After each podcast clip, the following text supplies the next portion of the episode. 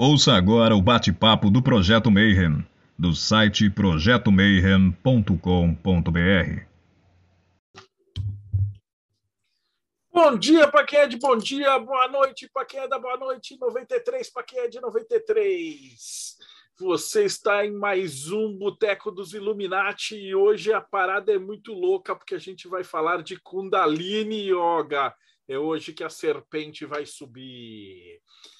E para quem já chegou agora, não esquece que não estou sozinho mais nesse boteco. Comigo estão Rodrigo Elutarque. Salve, pessoal. Alguns anos atrás eu fazia yoga, hoje não mais. Não dobro mais nada. Dos reinos enoquianos, Ulisses Massadi. Galera, estou bem interessado aí para entender o que é Kundalini. Eu acho que é um assunto que todo mundo acha que sabe o que é, mas ninguém, no fundo, sabe nada. Diretamente da Pedra de Afiar, Paulo Jacobina. Fala, galera. Aprender um pouquinho sobre Kundalini Yoga, Shakti, Purusha. Muito conhecimento hoje. E diretamente da Eclésia Babylon, Bárbara Knox. Oi, pessoal, 93. Hoje um assunto que é super importante dentro da Eclésia, então eu estou bastante empolgada. Diretamente do Japão, Robson Belli.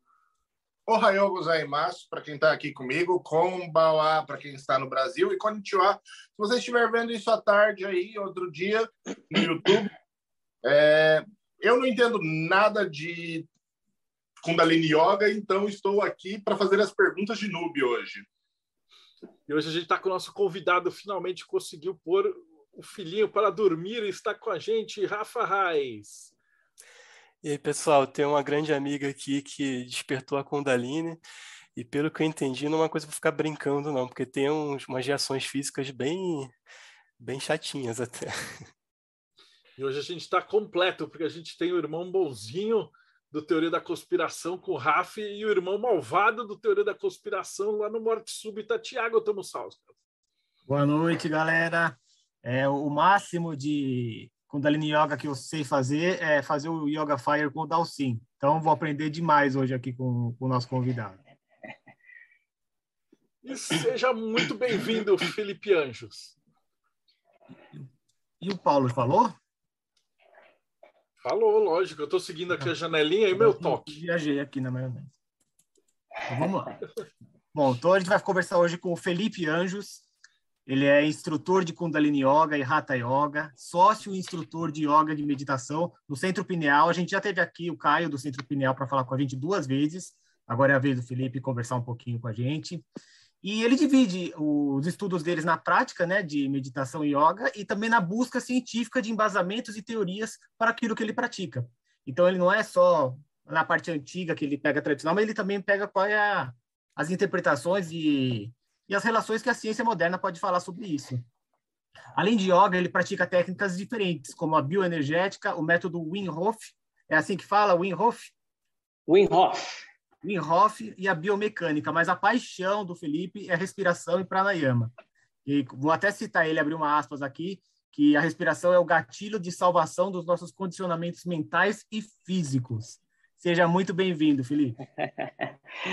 Olá, muito boa noite a todos. Muito massa estar aqui, uma, é uma satisfação enorme poder estar falando um pouquinho dos meus estudos, da trajetória, das coisas que têm acontecido e do yoga, principalmente do yoga, né? É, dessa ferramenta transformadora que é o yoga. Enfim, e contando um pouco da minha história até chegar no yoga, né? Até chegar no Kundalini Yoga, é, a minha jornada é, sempre foi com um índice de muito é, ateísmo e muita curiosidade com relação às coisas espirituais. Eu tanto não acreditava quanto queria muito conhecer. Frequentei vários tipos de é, é religiões e lugares e conheci muitas coisas. E assim, todas essas coisas foram me trazendo elementos que eu sinto que foram me direcionando para o yoga.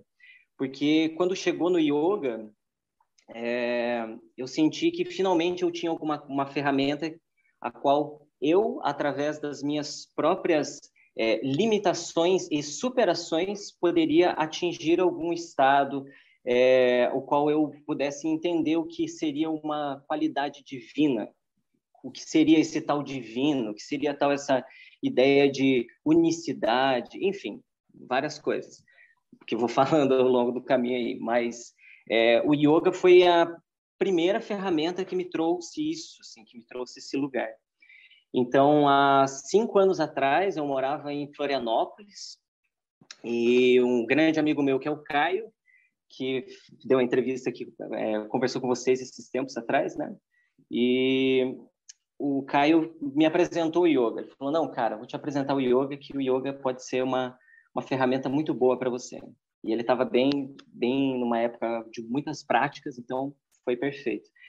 E, enfim, o contexto naquele, naquele momento me, me trouxe uma, essa realização. Foi quase como um despertar da Kundalini, de certa forma, é, porque existe essa, essa parte passiva também de você receber um conhecimento e, através desse recebimento, você chegar num, num, num, estágio, ganhar uma elevação, né? Eu senti que nesse momento com ele eu tive isso.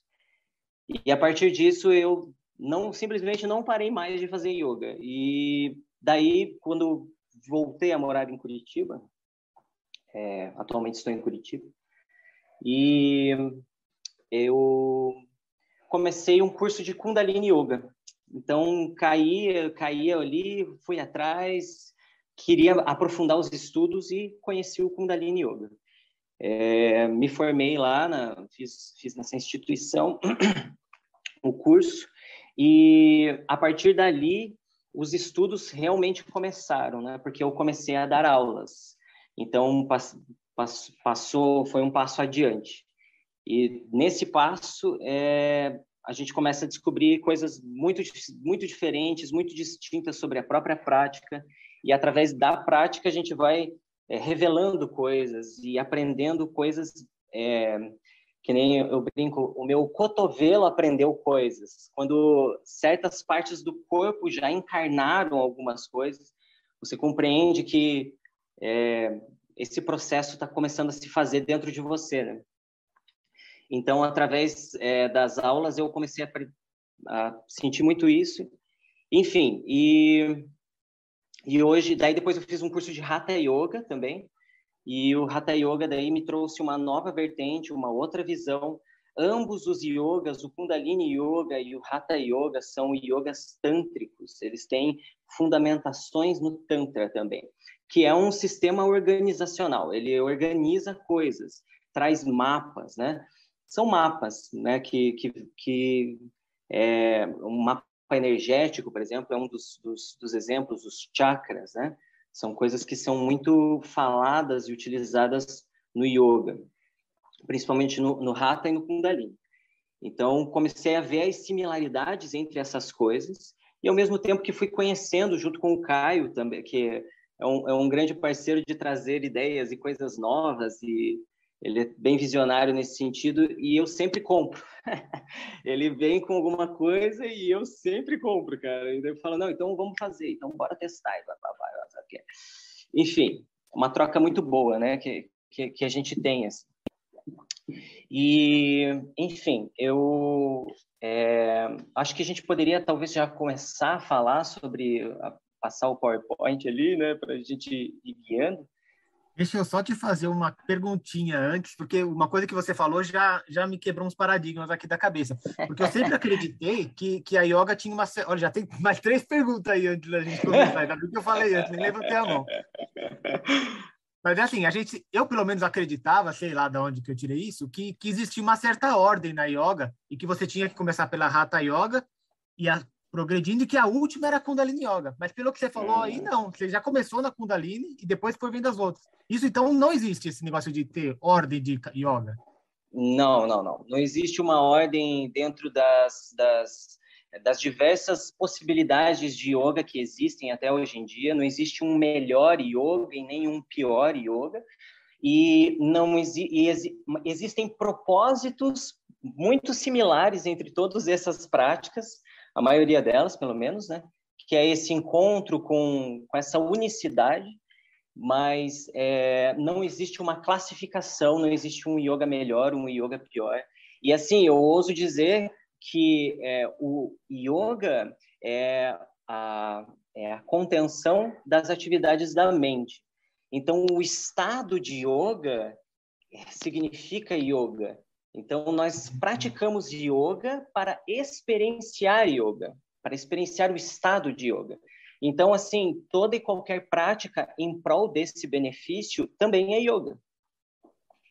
São vários caminhos para um objetivo só. Não tem um mais difícil, não tem um primeiro, não tem um melhor, e tem um mais fácil ou mais difícil, ou todos podem ser igualmente difíceis? É, todos podem ser igualmente difíceis, é, mas tem, por exemplo, o Kundalini Yoga, o Hatha Yoga, tem elementos que te, é, te, é, te jogam para algum estado, né? te colocam em algum lugar. Então, eles são catalisadores de alguns processos, como, por exemplo, no Kundalini Yoga, para o despertar da própria Kundalini. Então, eles são exercícios, técnicas que são catalisadoras né, desse processo todo. É, e, e, daí, nesse caso, podem favorecer. Outras, por exemplo, igual o próprio Kundalini Yoga, elas têm um teor um pouco mais é, moderno. Então, traz coisas mais da modernidade. Afinal, veio nos anos 60 para cá. Então, já veio com uma coisa mais, uma pegada mais é, americanizada até, assim, né? Mais, mais feita por uma galera para uma massa e essa coisa está se atualizando, vem se atualizando, né? Então a, linguagem tem que se atualizar, afinal de contas. Uhum. E essas novas novas maneiras de se ensinar são os novos catalisadores dos processos de yoga da galera, né? Então acho que é, é isso. Varia muito, depende muito do praticante. Entendi. Olha, Felipe, eu acho que você não vai nem precisar do PowerPoint, já tem uma filinha de Illuminati aí para falar com você. Nossa, mano, sim, cara, que sensacional. É. Pode, pode, vamos falar já. Posso ir Pode agora? Ir. Então, eu ia comentar, inclusive, que no Bhagavad Gita é mencionado o Yoga da Sabedoria. É, eu não vou saber se o nome, não vou lembrar do nome em sânscrito, mas é basicamente divulgar conhecimentos espirituais, e é uma coisa que todo mundo aqui faz de certa forma. Então, de certa forma, aqui todo mundo já pratica yoga da sabedoria também, que inclusive no Bhagavad Gita é considerado um dos yogas mais elevados, inclusive você se dispor a, a usar o seu tempo de vida para divulgar o conhecimento espiritual, divulgar a, a grande alma para as outras almas, né? Mas eu, eu, queria fazer uma pergunta bem genérica sobre yoga, assim, antes de você começar uma explicação mais profunda, porque a maioria dos leigos assim acha que yoga é uma é tipo um exercício físico, né? Não, que, que, tem um pouquinho de meditação, talvez, mas não tem, não, não, tem muita conexão com uma ideia religiosa, uma ideia de divindade e tal.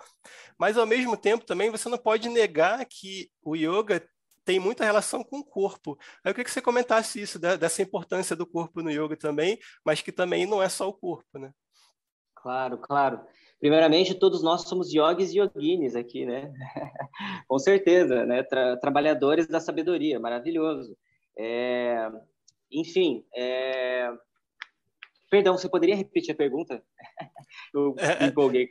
É, foi é sobre, é sobre é, o leigo, ele costuma achar que o yoga é só um Ah, tá, físico. o corpo, né? O físico. É, e só que ao mesmo tempo você não pode negar que o corpo é importante, porque a, a resposta usual assim, do espiritualista fala: não, mas o yoga é muito mais do que exercício físico, é aquela coisa espiritual. Só que você também tem uma importância muito grande do corpo que muitas vezes o espiritualista ocidental não entende, porque o despertar da Kundalini, por exemplo, é o seu corpo inteiro está envolvido no processo. É uma coisa claro. realmente. Não, com certeza o corpo é o veículo, né?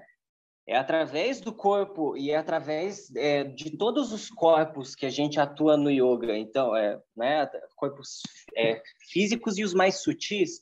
Então, o físico tem uma igual importância. É um canal, é o nosso canal é, o, o, que a gente tem que ter é um, um, desapego também a todo, toda essa questão, mas o, o corpo, ele é o, canal totalmente, tanto que todos os nossos meridianos, tudo que a gente faz no corpo gera alguma coisa. Existem mil técnicas e mil coisas, apertos e maneiras de se despertar uma kundalini, de se chegar em vários, né, a se acender, mas é sempre através da via do corpo. E através do corpo que nós começamos a perceber as vias mais sutis, né? Os nossos chakras, é, a, a essa correlação entre o corpo físico, o corpo mental, o corpo prânico, né? Esses lugares cada vez mais leves e que através do corpo e da prática, com certeza, mas não somente, é, te direciona para esse lugar. Então a gente pode é, é, usar o corpo, a gente usa o corpo para meditar, afinal de contas, né?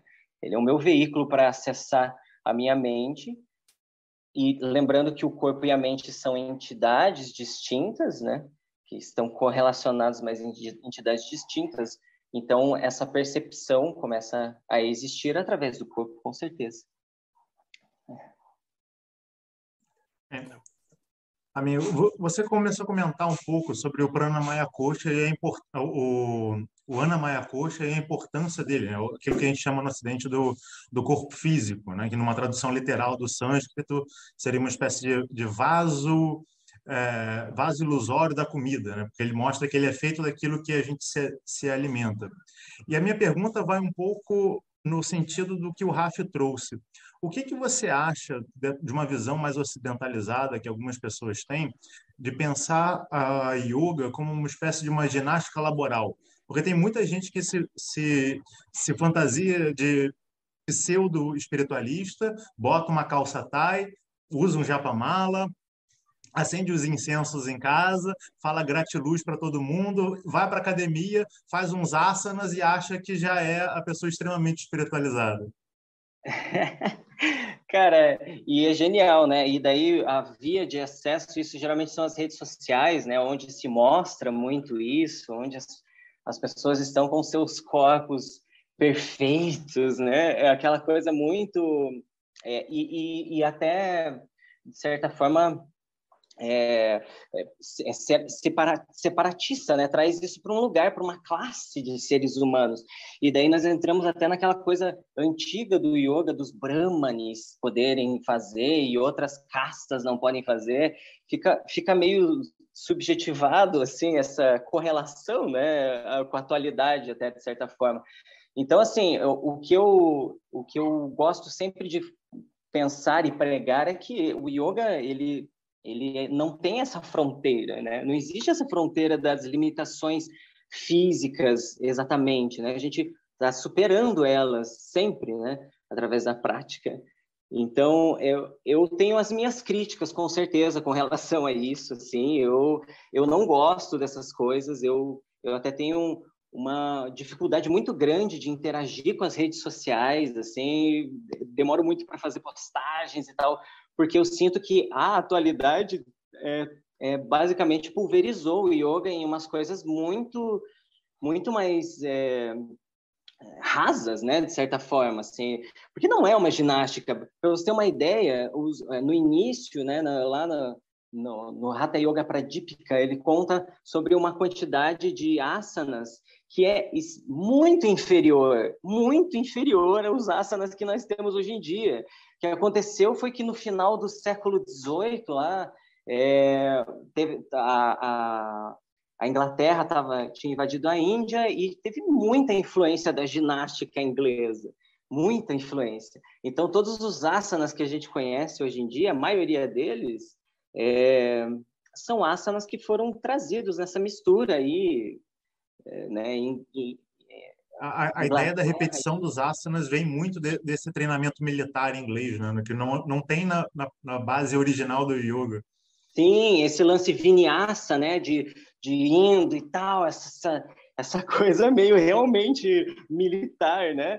É, é, na verdade, o que, que acontece? O treinamento yogi é, era basicamente treinar o seu corpo para que ele tenha uma estrutura é, boa para poder aguentar o tranco de se ficar sentado horas e horas meditando. Era isso, assim, é para você atingir estados maiores com a mente e trabalhar o corpo para isso. Não era para ficar com o bumbum granada, tá ligado? É uma coisa, eu fico, eu acho absurdo, assim, mas enfim, é... as coisas que a gente ouve, porque às vezes as pessoas vêm até a nós é, para fazer, para praticar, é, com essa ideia, né? Vem com esse intuito. Então, às vezes, eu já quebro as expectativas, eu já quebro as expectativas já na, na, na hora, assim, já falo assim, olha, não é isso que você está pensando, tá? A gente vai trabalhar outras coisas na sua vida, outras coisas dentro de você. E, e se você está querendo isso, não sei, sugiro fazer outra coisa, né? Uma academia, não sei, Pilates é muito bom também, não, mas também tem outros fundamentos, mas sei lá, não é yoga. é, eu pratiquei assim esporadicamente e o que eu mais acho o que eu mais acho interessante na yoga é que você vê aquela foto assim daquela pessoa fazendo aquelas contorções. Só que para você chegar naquela contorção tem uma série de passos. E aí a impressão que eu tenho é que a limitação está mais na mente do que no corpo. Que às vezes você está todo enferrujado, mas você consegue fazer. Só que assim, como tem muito tempo que eu não mexo com isso, na época que eu estava vendo, tinha certas limitações assim que eu fiquei é, barreiras que eu tive, que por exemplo, Kundalini, não mexa com isso, porque isso é perigoso. Se você despertar a Kundalini, você vai ter uma série de problemas. Você pode, quando chegar no chakra aqui do coração, você vai ter um ataque cardíaco. Coisas do gênero. Então, assim, até onde isso é verdade, aonde isso é mito, como é que é esse negócio? Isso é uma, realmente uma dúvida minha. Legal.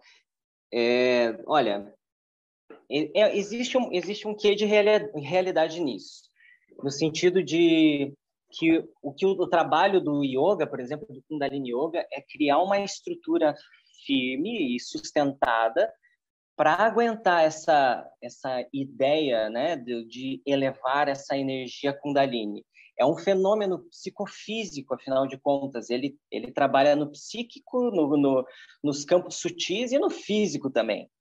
Então pode sim causar é, tremores e, e várias coisas. Na verdade, tem muitos relatos que falam falam de de alguns tipos de, de sensações nada agradáveis, nada boas mesmo.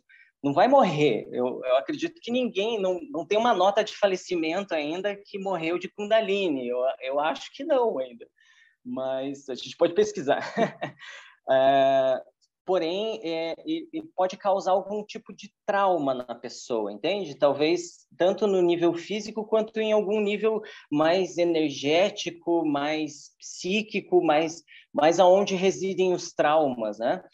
Então, é, e, e, a ideia é que seja uma, uma experiência muito elevada, muito maravilhosa, e não uma experiência traumática, né?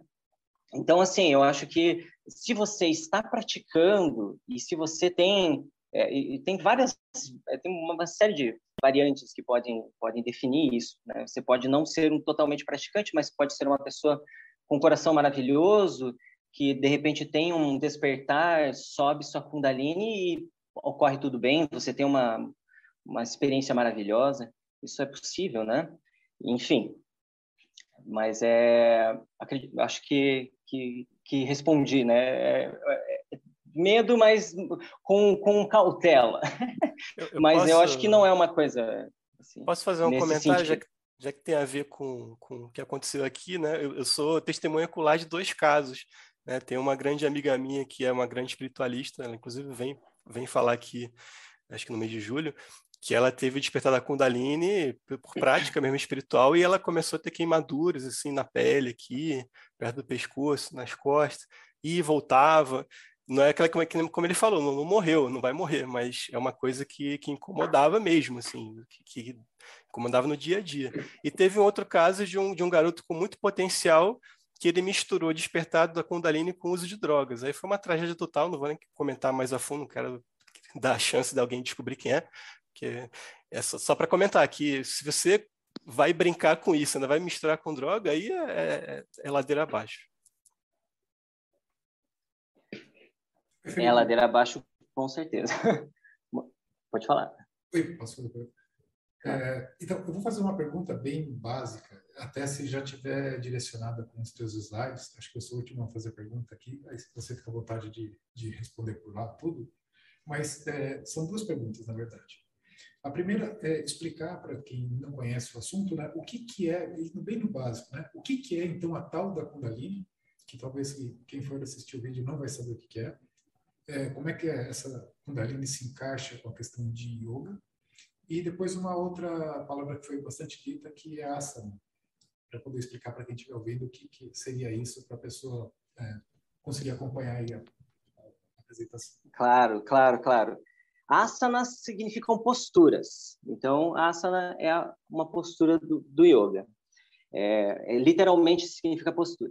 E, e sobre a, a, energia Kundalini ou a Kundalini Shakti, é, eu já ia falar no, no slide e eu acho que o papo está fluindo tão bem que às vezes de repente o slide até talvez não seja tão necessário assim, né? A gente vai falando, a galera está perguntando, enfim. Mas então já vou falar sobre a Kundalini, né? A energia a serpente enrolada lá na base da coluna. Então basicamente é uma energia é uma, Quer que é, aqui é com o slide, Felipe? Oi? Quer que entre com o slide aqui para te, te auxiliar no discurso? Pode ser, pode ser. É, pode passar o próximo slide, por favor. Pô, obrigado. Então, a energia Kundalini, a, a serpente enrolada na base da nossa coluna. Então, ela é uma é uma a morada da Kundalini é no Muladhara Chakra, que seria os chakras, né, as nossas roldanas energéticas do nosso corpo. Então, para entender a Kundalini, a gente tem que entender um pouco dos chakras e, e um pouco de nadis também, que são canais energéticos. Então, os chakras são os nossos centros energéticos, os quais é, fluem, né, como um rio, onde existe um, um, uma água que se circula e vai parte para um próximo estágio do rio, essa energia vem do Muladhara Chakra em direção ao Sahasrara Chakra, que é o último chakra, passando por sete, seis centros e desembocando no sétimo centro energético. Cada um desses centros tem uma, uma intimidade com alguma relação é, no nosso mundo físico, no que acontece com a gente. O primeiro chakra ele traz a, a noção de terra, do elemento terra. Então, é a nossa relação com a terra. E é a morada da Kundalini. É onde é, se, se está lá enrolada, né? Que está enrolada essa serpente.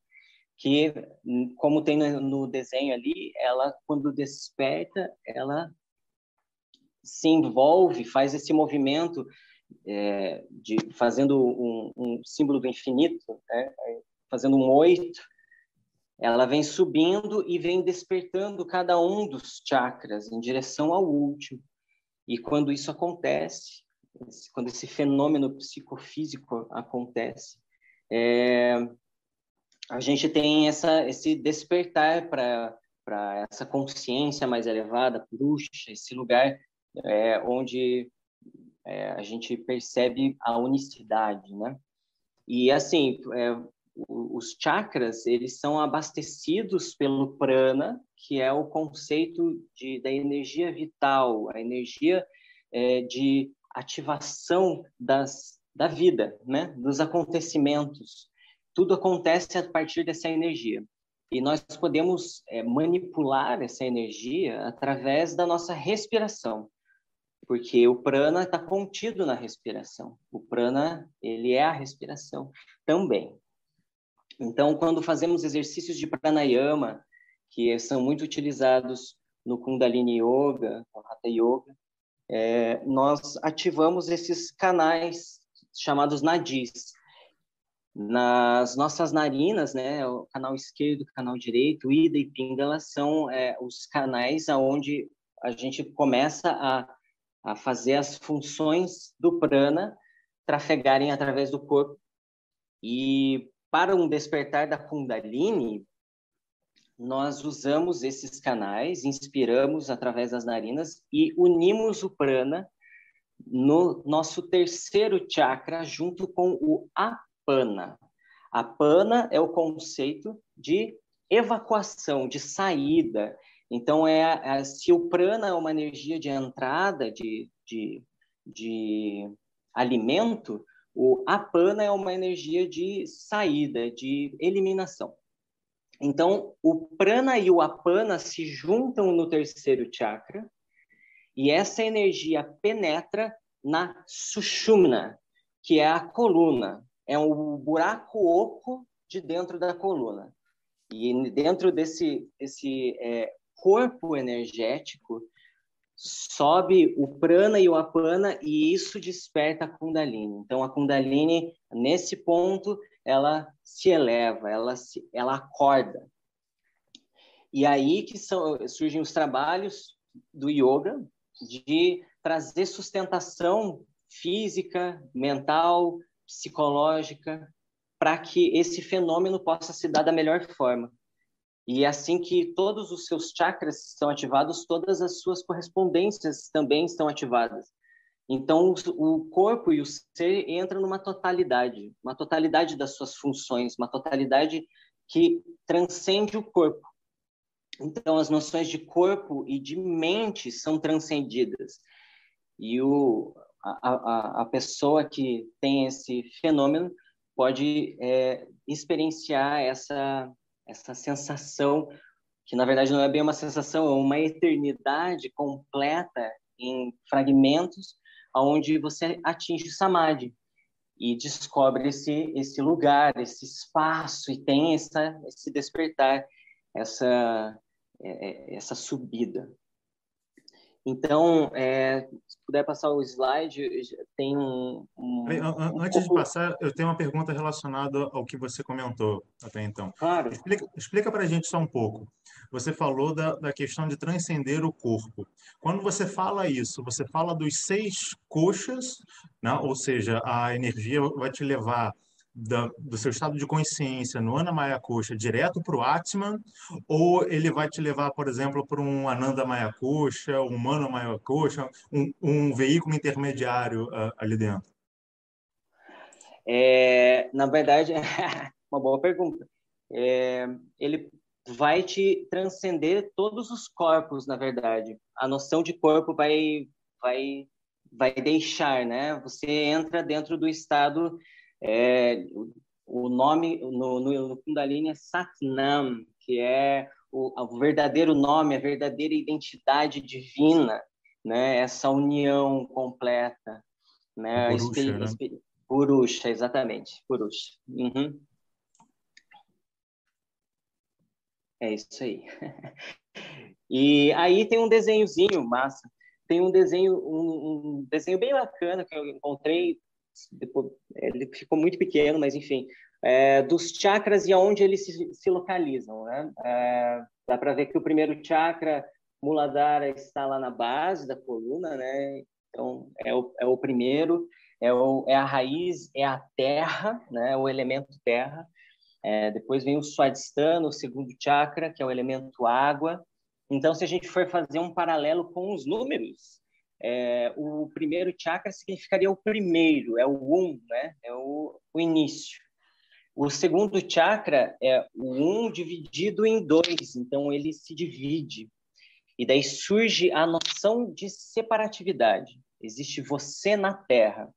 E essa separatividade, é, agora trazendo para a problemática humana, é o que nos faz, por muito na nossa vida, buscar no outro a nossa totalidade. Porque é esse segundo chakra também, né, entre outros fatores, mas é esse segundo chakra desregulado. É esse dois incessantemente buscando nas relações e nas emoções é, encontrar-se a si próprio é a história de que não nasce meias laranjas, né? Então a gente é completo, somos completos. E essa noção de completude só existe quando esse dois volta a ser um lá no sétimo chakra.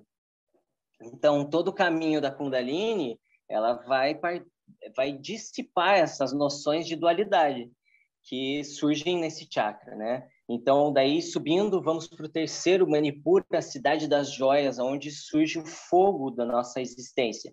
É aí que tem o nosso caldeirão. Então, é, o elemento é fogo e esse caldeirão ele é ativado no, no, no yoga muito através de exercícios de respiração e de é, puxar o umbigo, de mover o abdômen, de fazer esse trabalho desse terceiro chakra. Até o, o, o método Wim Hof que eu falei, que eu pratico, ele trabalha muito essa questão do terceiro chakra, do fogo, que você consegue aquecer seu corpo mesmo. É o tapas, é o fogo que elimina a dor, que, que, que, que é capaz de acender o coração, que é o, o Anahata Chakra que está em cima. O coração que é uma curiosidade, as, as pétalas do coração, do, no, da representação do coração do quarto chakra, elas encaixam perfeitamente com o centro das mil pétalas do Sahasrara Chakra. Então, ela é a chave, é uma chave que imputa no, no, na, na sua eternidade e você se eleva. Tanto que muitos mestres, mestras, se elevaram para o infinito através do coração. O coração é a chave. E se o coração não estiver, se o Anahata não estiver aberto, se o coração não estiver aberto é, e, e, fluindo, é, a Kundalini não flui também. Ela para ali. Ela, ela estaciona nesse grande, nesse nó que tem aqui no coração. É o apego às emoções. Então, é as coisas do coração. Enfim, é, e quando, quando libertado, quando, quando livre esse, esse chakra, nós podemos experienciar em vida muito essa, esse estado de yoga. O estado de yoga se torna perene na sua vida, porque o coração está aberto a todas as coisas. Então, vem o que vier, é, tudo, tudo me ensina, tudo é necessário e eu estou satisfeito com tudo. Então, isso é, é estar bem né, com esse chakra. Depois, nós temos o chakra da garganta, onde é, nós podemos é, ter uma noção do que é lecionar e aprender. É um chakra que está muito relacionado com a nossa expressividade. Então, é através dele que nós acionamos nossa expressividade. Então, quando ele está bloqueado, e por muitas vezes ele está bloqueado em muitos de nós, né, quem não pratica e quem pratica também, é, nós temos uma, um enfraquecimento da palavra e um enrijecimento da criatividade. A gente começa a fazer o mundo ser uma coisa mais quadrada e mais pré-estabelecida e não se entrega e não consegue expressar criatividade no mundo.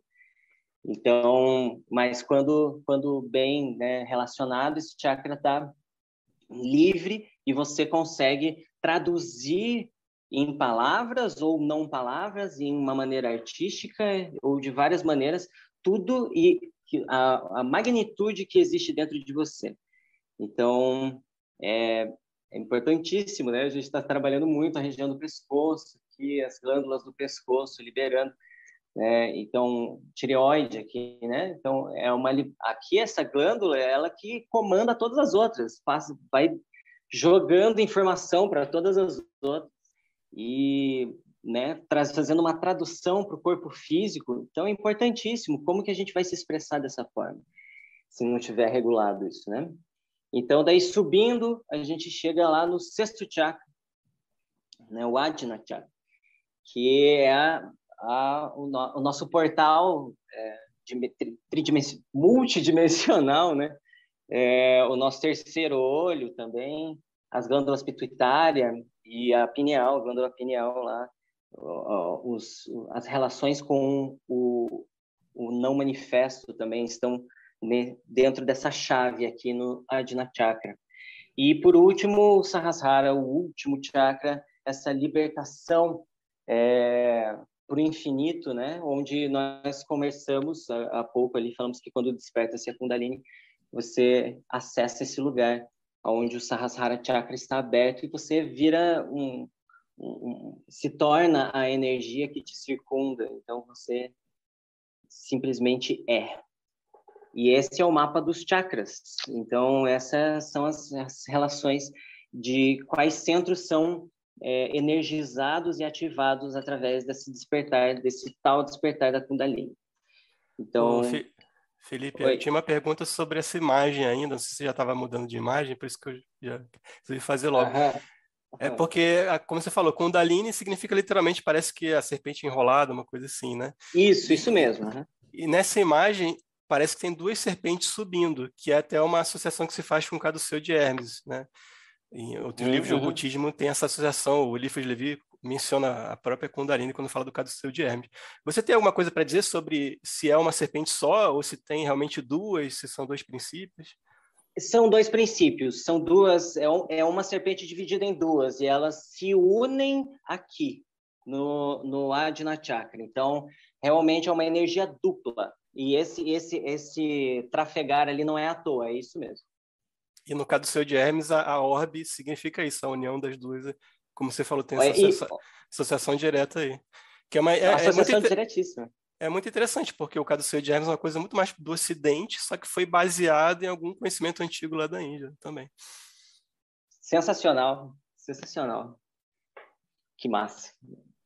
É, As correlações entre, entre é, vários pontos do, do globo em épocas diferentes é impressionante. Todos existe alguns lugares que são lugares mesmo. Eles são pessoas chegaram lá e, e é verdade mesmo. Sim, Existe que a gente isso. pensa sempre em questão de influência cultural, mas talvez eles tenham visto a mesma coisa, né?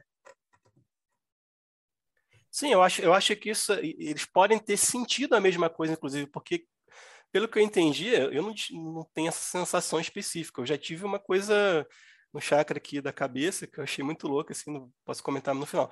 Mas, assim, eu acho que a pessoa que está com a Kundalini despertando, ela realmente tem essa sensação de uma coisa subindo, né? Que é um chakra de cada vez, você vai, você vai sentindo isso no corpo mesmo, assim. Então, é bem interessante. Talvez, como uma coisa até fisiológica, as descrições podem ter variado de- dependendo da região do globo, mas tentando simbolizar uma mesma coisa, né? Claro, com, com um aparato linguístico de que cada um tinha para descrever aquilo, mas é o mesmo fenômeno, com certeza.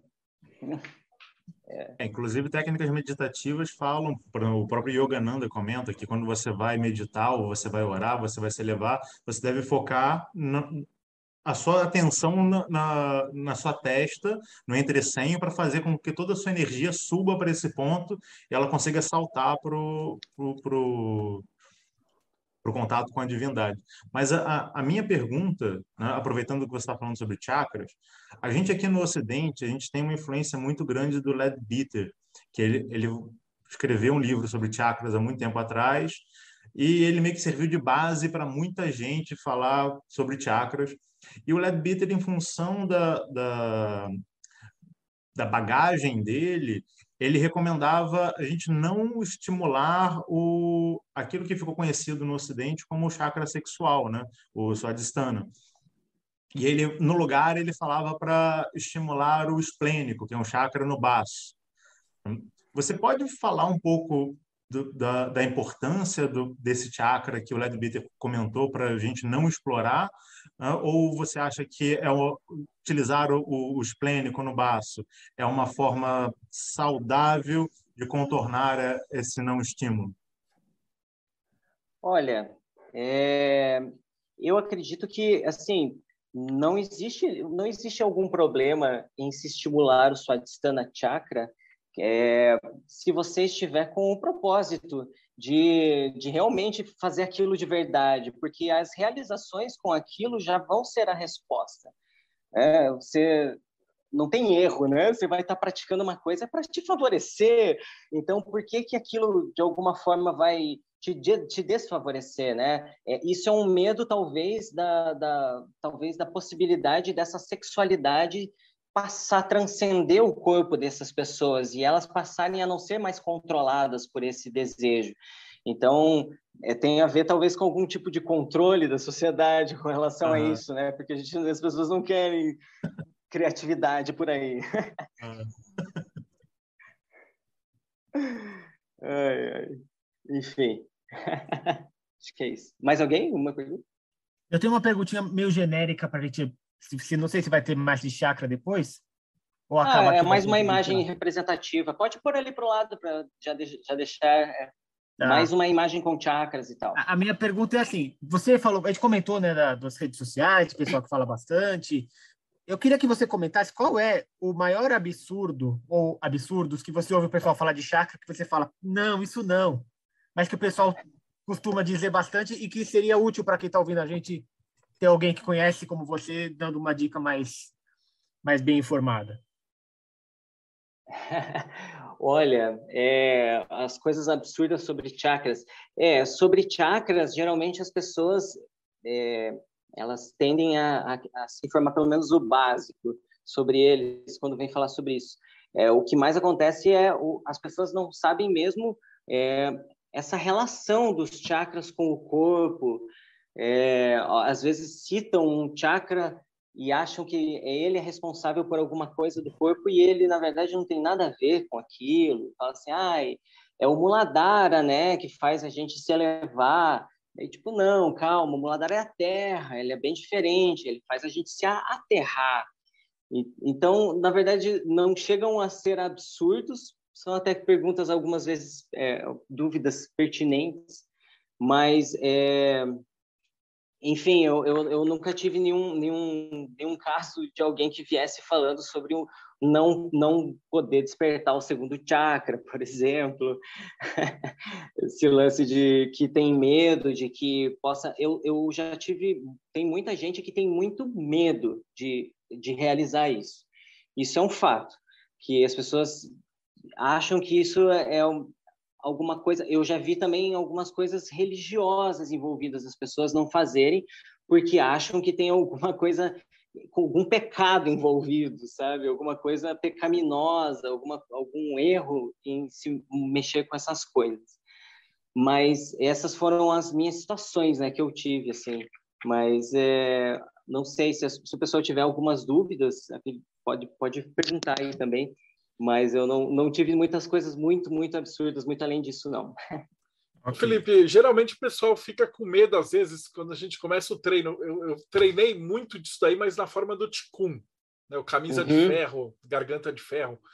E aí, quando você faz o primeiro exercício com as mãos e respira e a bola de energia forma aqui, antes do básico, a hora que o cara sente aquela bola que é física mesmo, né? Aquele, aquela energia que você tenta fechar a mão e não consegue, a galera assusta e espana.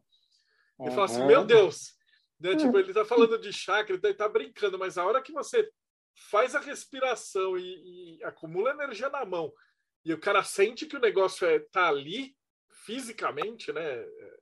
Não chega a ser fisicamente, mas você sente a pressão uhum. mesmo no físico.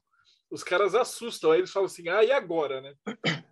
Não, a galera tem muito medo dessas coisas. Tem, e tem muitos exercícios de estímulo a essas coisas no yoga. A gente não quer que não experiencie isso, a gente quer que experiencie isso. Então, daí, se você tem medo, se as pessoas têm medo, realmente é um bloqueio.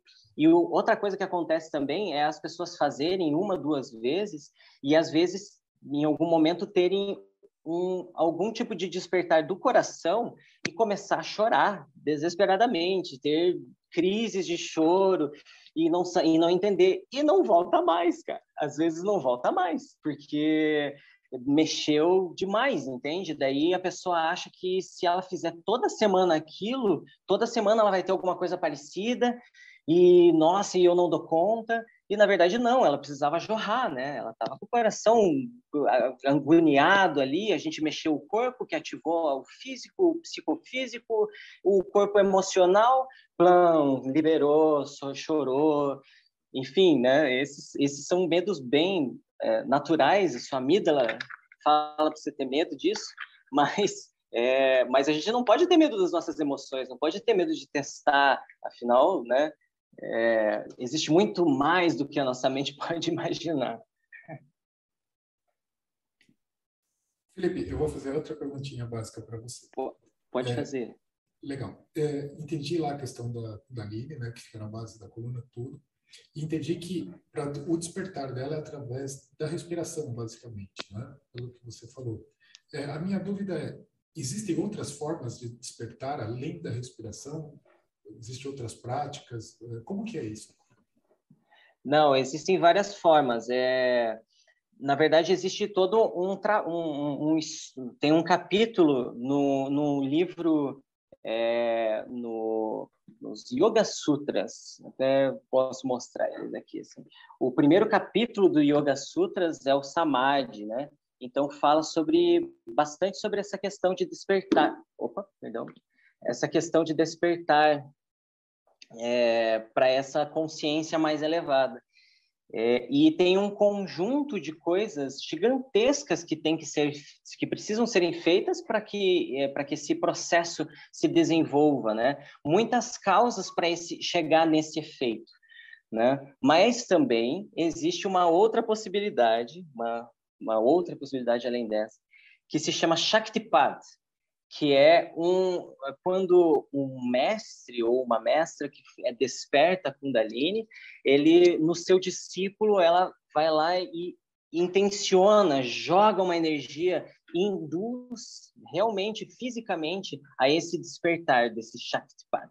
E daí sobe a energia Kundalini do, do praticante e, enfim, e daí essa é uma das outras, uma outra maneira dessa liberação aí de Kundalini, né? Além de, desse conjunto né, de, de, práticas que precisam ser feitas, não somente o pranayama. O pranayama é através do, da união do prana e do apana, né, através dessa da respiração, mas a respiração é só mais uma das ferramentas. Todo o aparato que vem por trás, né, todo o suporte para que isso aconteça, vem de, de outras, outras práticas que dentro do yoga são feitas. Então, Felipe, eu vou depois comentar uma coisa que você falou aí, mas eu só queria falar que eu estava falando do, do caduceu de Hermes, e essa outra imagem é basicamente está aí, o caduceu desenhado aí, tem até as Total. asinhas, né? Sim. E, uhum. e, e, falar também que as duas serpentes, pelo menos, eu não tenho certeza se na yoga é, é representado dessa forma, mas talvez sim, uma serpente representa é, a vida livremente dirigida, pode se chamar de livre-arbítrio, mas é tipo assim, o livre-arbítrio dentro do caminho espiritual, e a outra é a, é a, a, fatalidade, é o destino, assim, o que está para acontecer e vai acontecer de qualquer jeito dentro do seu caminho também. E aí o equilíbrio seria você aceitar o que vai acontecer e tentar reagir da melhor forma possível, sabe? Então, tipo, ah. o equilíbrio seria mais ou menos por aí. E aí, e aí justamente por isso que eu que eu, você comentou aí que uma forma de despertar a Kundalini é tipo um mestre, um guru, uma coisa assim, despertar na pessoa que está praticando com ele. Você acha isso ético? Você acha que e, e tem momentos para isso ser feito, tem momentos que, que não deve ser feito? O que, que você, qual a sua opinião sobre isso?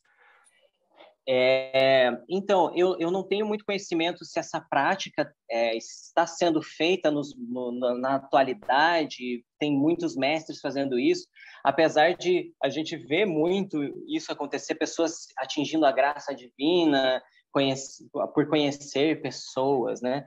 É, mas é, isso aconteceu muito, né? Antigamente, assim, muito em outros tempos, com outras regras morais, talvez, né, para se dizer se era se, se era moral ou não fazer isso. Mas eu particularmente acho que se o praticante é, é um praticante com uma conduta boa e o mestre ou a mestra decide fazer isso para que ele tenha um upgrade na prática dele e, e, e atinja isso, eu não vejo porque o o, o quão errado seria, né? Porque o mestre está acompanhando ali o desenvolvimento do seu discípulo, né? Tá vendo a, a, em que nível ele está e, e, se essa pessoa tem um conhecimento mesmo, ela vai ela vai entender o que ela está fazendo, né? Ela não está fazendo uma coisa, não está brincando de subir com o dos outros, né? Então, ter, levando em conta isso, acreditando nisso, a gente é, é, acredito que seria ok.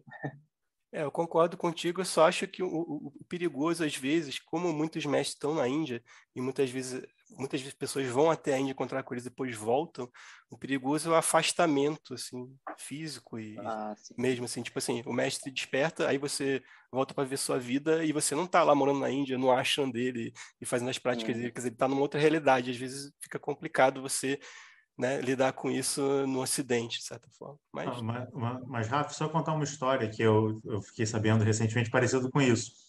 Eu, uma conhecida minha, ela ia para a Índia, estudava, ela estava fazendo, se desenvolvendo dentro da yoga, e aí o mestre dela, um determinado dia, falou, ó, oh, você nunca...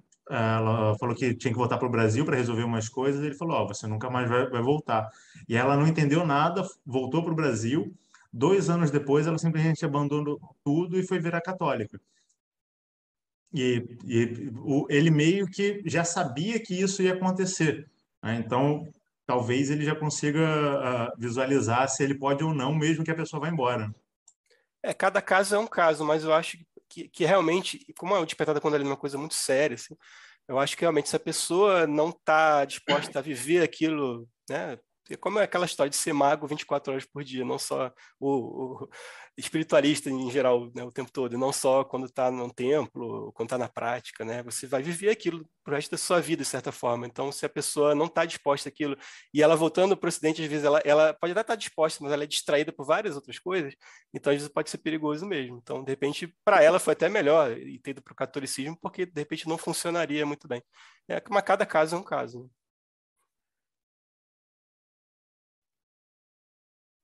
Bom, eu vou fazer um paralelo com uma prática da seita Tiantal e Quantal chinesa de Taiwan, que o mestre transmite pela pineal o tal para o praticante e ativa, né? Aqui o ele transmite literalmente, como o Felipe mencionou, a, a abertura, a possibilidade para o discípulo mas eles são todos acompanhados durante muito tempo e continua essa dá continuidade a essa ativação, né? Então isso não é uma prática exclusiva só, né, do yoga, isso também há um paralelo em outras tradições. E isso já não é novo também, é algo bem antigo. Então, pessoal, há isso em outras culturas também e tem um paralelo, né? Não é só aí que a gente vai encontrar isso, tem nisso também, mas práticas chinesas que estão bom ali do lado da Índia, né? Podem ter sido influenciadas também, porque a Índia tem uma cultura muito mais antiga dentro disso. E assim, trazendo só essa informação para vocês que existe sim essa transmissão de mestre para discípulo e ela acontece até os dias de hoje e continua acontecendo e está acontecendo em outras culturas já também. Não só dentro do contexto indiano. Massa. Bom, eu queria aproveitar aqui um momento bom aqui para trazer duas perguntas interessantes que tem tudo a ver com esse tema agora. Uma da Jéssica Bezerra, aqui no chat, tá? É, é preciso ser iniciado em alguma tradição hindu para trabalhar com a Kundalini? E a outra da Regiane Máximo é: pode se despertar a Kundalini sozinho ou é necessário um mestre? É, é, olha, não e não. É, as respostas. Não precisa estar né, tá tão envolvido na tradição hindu, afinal de contas, é um fenômeno psicofísico que todos nós temos a possibilidade de fazer. Então, se não fosse isso, só, só, só aconteceria com essas pessoas. E é, o mestre, é, é, eu, eu diria que assim, se nós encarássemos ensinamento como mestre, eu diria que sim, precisaria de um mestre, mas não de um, uma pessoa mestre, mas um mestre como o ensinamento, ensinamento da, de técnicas, ensinamento de, de, de é, essa preparação mesmo para o corpo e para a mente, para esse despertar da Kundalini. Então, às vezes, se a gente for só ver vídeo no YouTube, não é legal. Se a gente, é, a gente pode treinar, sim, sozinhos, né? Mas é, lembrar sempre que é a troca de conhecimentos, a troca de ser humano é muito é muito rica. Então a gente pode ter vários mestres e mestras no caminho. Então se a gente considerar que é, o meu propósito seja despertar a minha Kundalini e eu sigo esse propósito, muito do que acontece ou tudo que acontece no meu caminho é algum tipo de mestre ou mestra que vem para me ensinar alguma coisa, né? Para me trazer esse despertar da Kundalini. Então, nesse sentido, sim, nós precisamos ter algum algum tipo de guia, né? E mas não necessariamente um guia hindu ou um guia sikh ou um guia de algum de algum lugar desses, é, né? Para é, chegar nesse eu, lugar eu concordo contigo, só complementaria que, assim, se a pessoa não, não nem sabe o que é hinduísmo direito, está muito no início, assim, eu, eu, recomendaria ler pelo menos o Bhagavad Gita e Yoga Sutra de Patanjali, né? Que eu imagino que estaria se referindo de Patanjali. E esses dois, pelo menos, para que, senão, é para ter uma, ambient, claro. uma ambientação básica, assim, né? Não, com certeza. E só que essa leitura, ela é uma leitura densa, né? Tem muitos elementos. Ela tem que ter um acompanhamento. A pessoa Ah, tem sim. que estar realmente muito afim de aprender, né? Tem que estar, tem que se envolver com o processo, né? E nesse caso, esses livros seriam o mestre dela, né? Também. Mais alguma pergunta? Por enquanto, não. Eu vou aproveitar então, já que não- tenho, e eu tenho mais uma dúvida. É, eu não sei se é lenda isso ou não, mas eu já ouvi falar que existe a questão da Kundalini descer, né? Que a pessoa se tornaria perversa, alguma coisa assim. Isso é, isso é verídico ou é só é, papo furado? Olha, não, não, não te- desconheço a questão da Kundalini descer e você se tornar uma pessoa maligna, negativa. O que pode acontecer é que o despertar é um é um arising and passing away, é uma liberação energética que joga você para cima. E existe também uma ah, outros mapas falam sobre isso, né? Depois que a gente chega num lugar, vem também a dissociação desse lugar e daí vem o, o, a, os, as coisas negativas, né? O outro lado, a ressaca de- desse, desse, desse momento.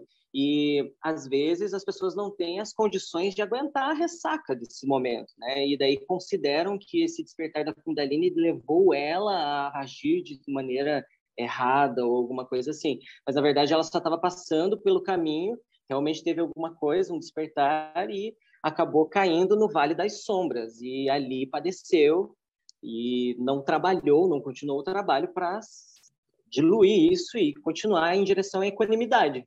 Seria o próximo passo, né? O lugar equânime, onde a existência é sempre ok para tudo, né? Sempre, é, sempre nesse lugar. Mas isso é para outra hora. eu acho que eu respondi né, essa pergunta. Não, cara, excelente. Bom. Eu só queria fazer um comentário, Ulisses, que eu acho que uma coisa que pode acontecer, às vezes a pessoa pegar um atalho para despertar a Kundalini de uma forma assim, é, faça você mesmo, um vídeo do YouTube, aquelas coisas, misturar com droga, essas coisas.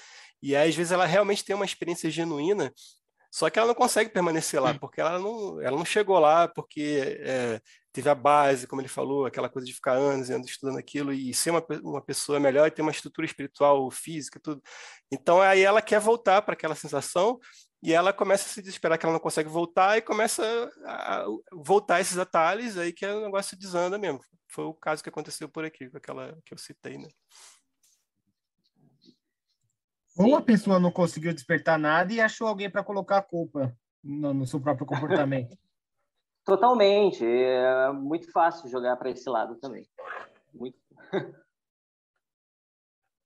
Enfim, podemos ir para o próximo slide, eu acho, já que daí vou falando um pouco do trazer o Kundalini Yoga que começou nessa tradição oral. Ele é, as práticas do- de yoga sempre tinham esse teor de tradição oral. É, e é mestre discípulo, mestre discípulo. E os primeiros registros lá nas Upanishads dos, do, de Kundalini Yoga, é, eles eram sempre de, de transmissão oral. E daí, até esse slide é rápido, já pode passar para o outro, que daí, já falando sobre a vinda do Kundalini Yoga para o Ocidente, que foi nos anos 60, é, veio esse professor lá, o Yogi Bhajan, e ele, como ele não podia é, fazer as transmissões orais, que era de mestre para discípulo, ele, ele pegou todo o conhecimento dele, fez é, um, um compilado do que ele conhecia e trouxe também os, os elementos da, da, da modernidade da época. Então, ele, ele conseguiu direcionar muito bem a, a, palavra para a galera dos anos 60, porque ele veio no final dos anos 60, 68 mais ou menos, então era a geração hippie, e a galera estava endoidecida em drogas, e daí ele veio te, te, tentando trazer uma, uma prática que pudesse substituir as drogas, né? fazer as pessoas entrarem em algumas catarses e, e elevar o, o, o a, as pessoas para esse lugar. Só que assim, ele nisso ele ele não traz a, o, as ideias do Kundalini lá, esse Kundalini oral, porque não podia fazer isso. Então, ele foi misturando com algumas coisas, com alguns elementos. Algumas meditações, por exemplo, tem um, uma, uma, uma, cara bem anos 60, bem anos 70, assim, umas, cantar algumas canções, algumas músicas, algumas coisas que foram adotadas na prática são bem para esse, esse lugar aí, de, é, direcionadas para essa, essa galera. Então, quebrou muitos paradigmas nesse sentido de, de mudar né, o, o o, yoga e trazer uma coisa mais moderna. E, enfim, podemos passar para o próximo slide, já que eu vou já falar dos elementos que, jun, que foram juntados ali nesse Kundalini Yoga, que é o, o praticado, é, que, que foi, veio trazido para o Ocidente. Então, foi nos Estados Unidos né, que, o, que o Yogi Bhajan veio. Ele deu aula no Stock, ele deu aula em, em vários festivais populares da época. E, assim, é, ele trouxe elementos do Bhakti Yoga, que é um yoga devocional. Então, muito dessa questão de, de, de devoção, de entrega, ele trouxe o Raja Yoga também, que é a meditação, e, e, e, honestamente a meditação ela está presente, ou deveria estar presente em todos os yogas, todas as práticas de yoga.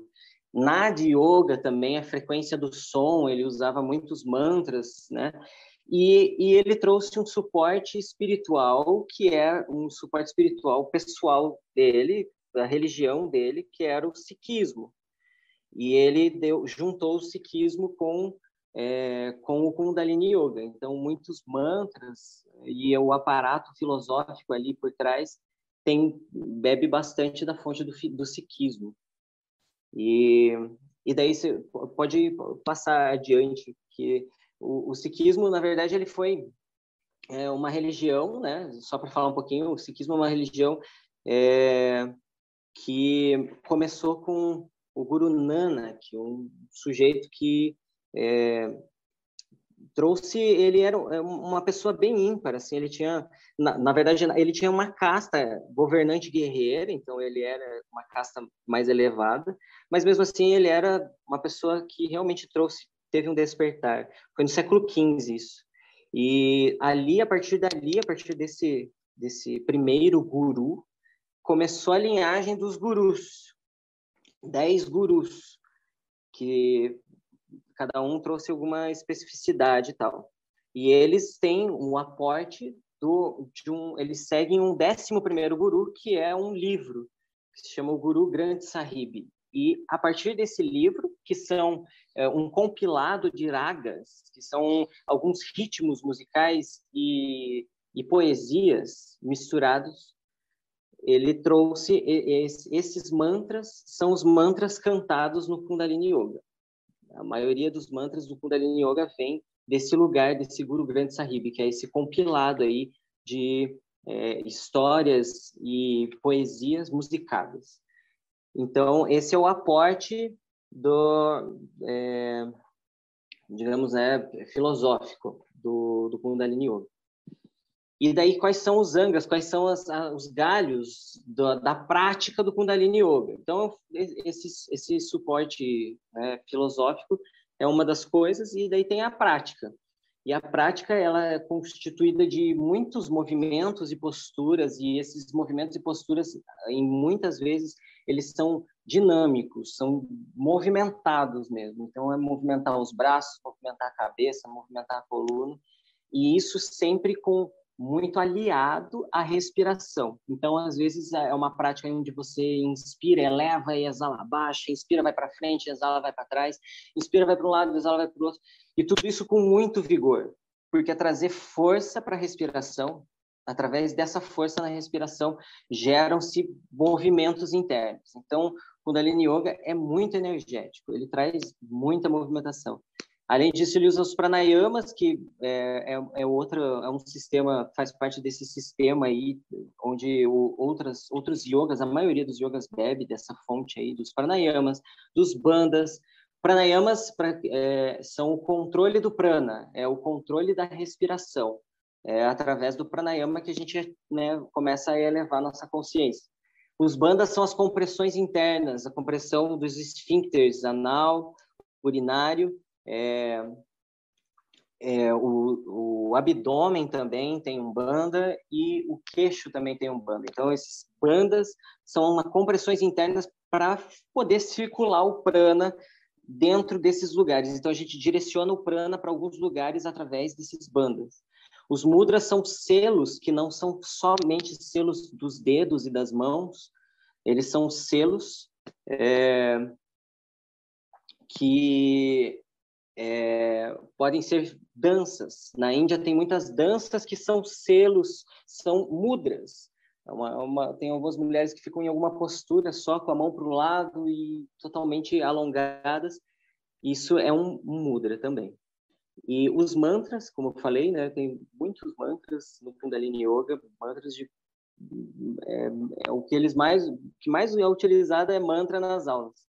É, e daí também os aportes que outros yogas, né? O mantra todo yoga, a maioria dos yogas também usa. E o mantra é, é essa equalização, vocalização de alguma entoação de algo sagrado, de algo que atinge algum extrato, algum lugar da nossa esfera mental, psicológica, psicofísica e, e atua no nosso corpo também. E, enfim, e daí, a, a, além disso, tem os estágios dos angas do, do Patanjali mesmo, concentração, Dhyana, Dharana, Samadhi.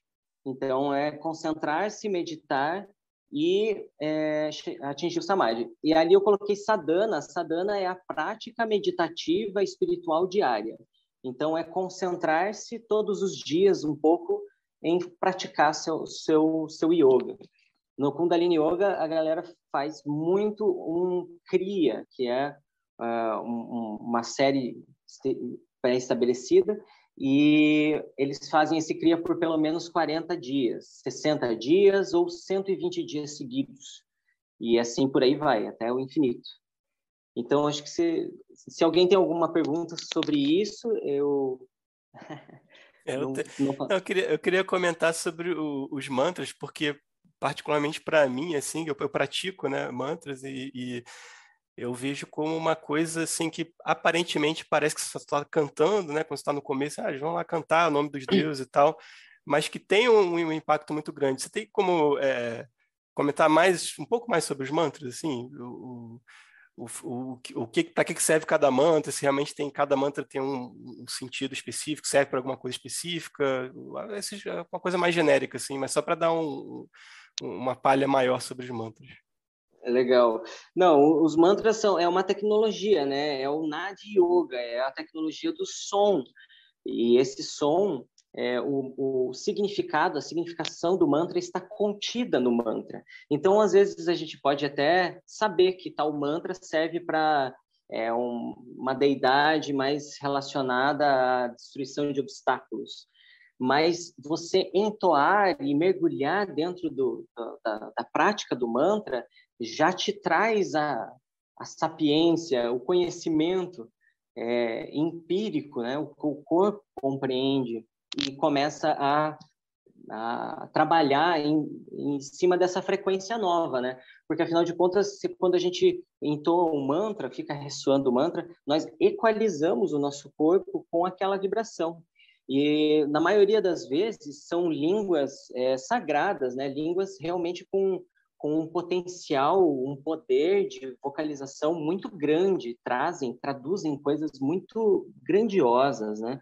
Então, e, e imaginando que esses símbolos estão sendo é, alimentados durante milênios, então imagine o poder que isso tem, né? Dentro das esferas mais sutis, que poder isso tem, né? Um mantra entoado há 3 mil anos, há 4 mil anos, isso é muito forte. É, e a gente conecta, quando a gente está num, numa meditação com mantras, você percebe que você conecta com cada praticante que entoou aquele mantra alguma vez na vida. Parece que existe uma, uma, uma união, uma sanga que, que, que, que fez aquilo e que emergiu aquele poder daquele mantra. Então, por exemplo, o mantra Om, o Om, que é o som primordial, né? Do princípio veio o verbo Om, a, o surgimento da, da, da primeira onda que manifestou as mobilizações entre o tempo e o espaço. o Om a gente entoa eh, no início das práticas e às vezes em algumas meditações, e o poder que ele emerge dentro de nós, ele realmente traz essa sensação de que a, a, as nossas problemáticas elas não elas são elas nem existem nesse momento. Não existe algo que complete mais do que estar junto cantando um mantra. Isso traz uma completude te coloca num lugar onde cada um dos mantras pode lhe trazer independente da finalidade do mantra né? Porque tem mantras por exemplo tem o Mahamrityunjaya mantra. Esse mantra me marcou muito é porque eu não fazia yoga, não não tinha experiências com, com nesse sentido e estava numa fase muito carregado e um amigo meu falou não bora lá vamos cantar um mantra juntos esse mantra é bem legal. E eu aprendi o mantra naquele momento e levou um tempo tal fiquei cantando mantra e pela primeira vez na minha vida em muitos anos eu tive uma crise de choro que eu não conseguia não sabia de onde vinha e eu queria me rasgar por dentro, assim, parecia que eu queria tirar meu coração para fora e, e, e, lavar ele na pia. Então, é, e, e, o, e, esse mantra, ele tem tudo a ver com isso, assim, ele, ele traz essa liberação. E para mim, tocou meu coração. Então, cada mantra tem um potencial é, lá guardadinho em tocar o coração de alguém. Então, é, eu acho que eu, Aqui, caiu o meu celular. É, então, esses, os mantras, eles são essa, são uma tecnologia com diferentes finalidades, mas que quando entoado você percebe o que, o porquê que você está ali. Quando você entrega seu coração para o mantra, não existe uma uma ferramenta que possa te içar de tal maneira, com tanta facilidade, para um estado de maior calmaria, de maior benevolência, de maior é, equanimidade, apaziguado, enfim, N adjetivos e qualidades que eu posso trazer aqui, que cada um desses mantras pode trazer. Eu acho que é isso. É, eu acho eu... que só falta você voltar com a sua, é, com a sua câmera. câmera. Mas obrigado, é isso aí. Concordo com tudo que você falou sobre mantras. É. Uh, Felipe, Oi. Felipe, teve, teve, um momento que você gesticulou e eu acredito ter visto um japamala na sua mão. Uh, eu, eu vi, vi demais o, o, o, Eu tenho, não, não estou com um japamala na mão, mas eu tenho ah. um, é, uma conta no, no punho aqui, ó. Ah, tá. Que... Ah, hum, o, o, vocês usam também o Japamala para ajudar nos pranayamas, na meditação, ou é uma coisa que vocês não, não fazem uso? Sim, sim, tanto no Rata quanto no Kundalini. É, é Japamala, é, Japamala é sensacional, é, é, é, mais uma tecnologia, é maravilhoso. Você aí, ó, maravilhoso. Uhum. E ele e ele é um, um, dispositivo, né? Você carrega ele, né? Você preenche ele toda vez que a gente faz uma roda de de 108 contas, ele ele, ele carrega aquilo, né? Você que provavelmente canta mantras com o seu japamala, você percebe o poder que aquilo carrega. É como se tivesse uma mini JBL entoando uhum. mantra ali. Uhum. é maravilhoso mesmo. Maravilhoso. Mas. Então, é, mais, mais, acho que mais nenhuma pergunta, né? Então posso continuar. Legal. É, a estrutura, a, a, estrutura de uma aula, né, de Kundalini Yoga. Então é o Ad Mantra, que é um mantra, né, que eu falei com esse embasamento no sikhismo, é um mantra com com essa é, com esse embasamento né, nessa nessa filosofia. E daí a gente canta o mantra, aí Aí, essa parte de aquecimento é uma parte onde o professor fica livre para poder fazer é, alguma, alguma coisa, alguma técnica, alguma, algo para aquecer os seus alunos. Nas minhas aulas, eu trago todo tipo de, de coisa que eu estudo fora do yoga.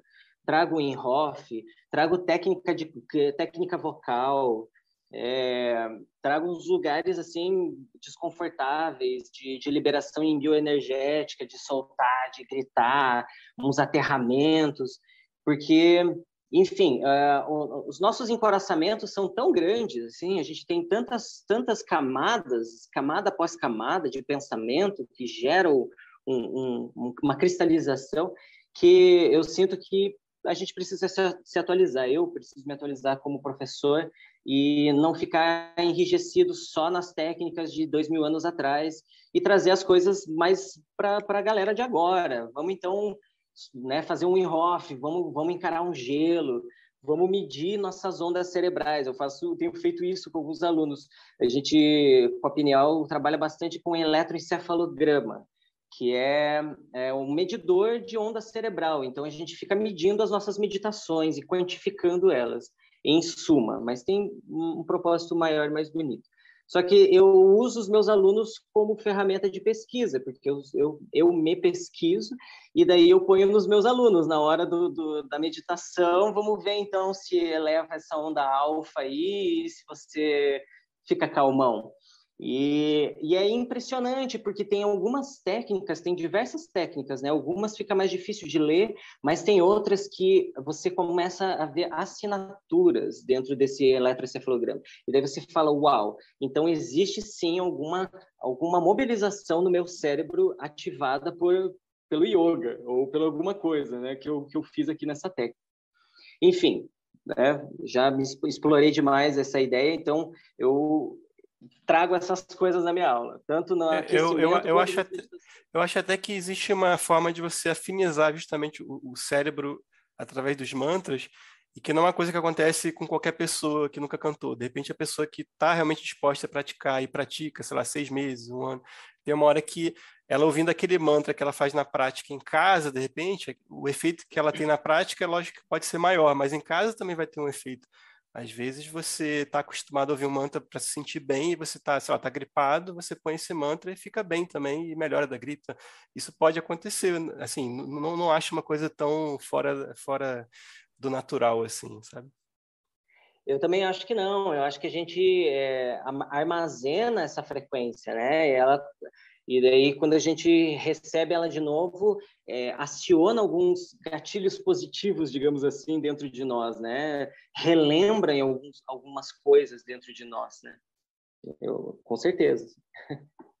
É, e dando continuidade à, à, ideia das estruturas das práticas de Kundalini, é, o, o grande, para mim, né, que eu, eu, gosto bastante, são o, a grande estrela são os crias. Eu gosto muito dos crias.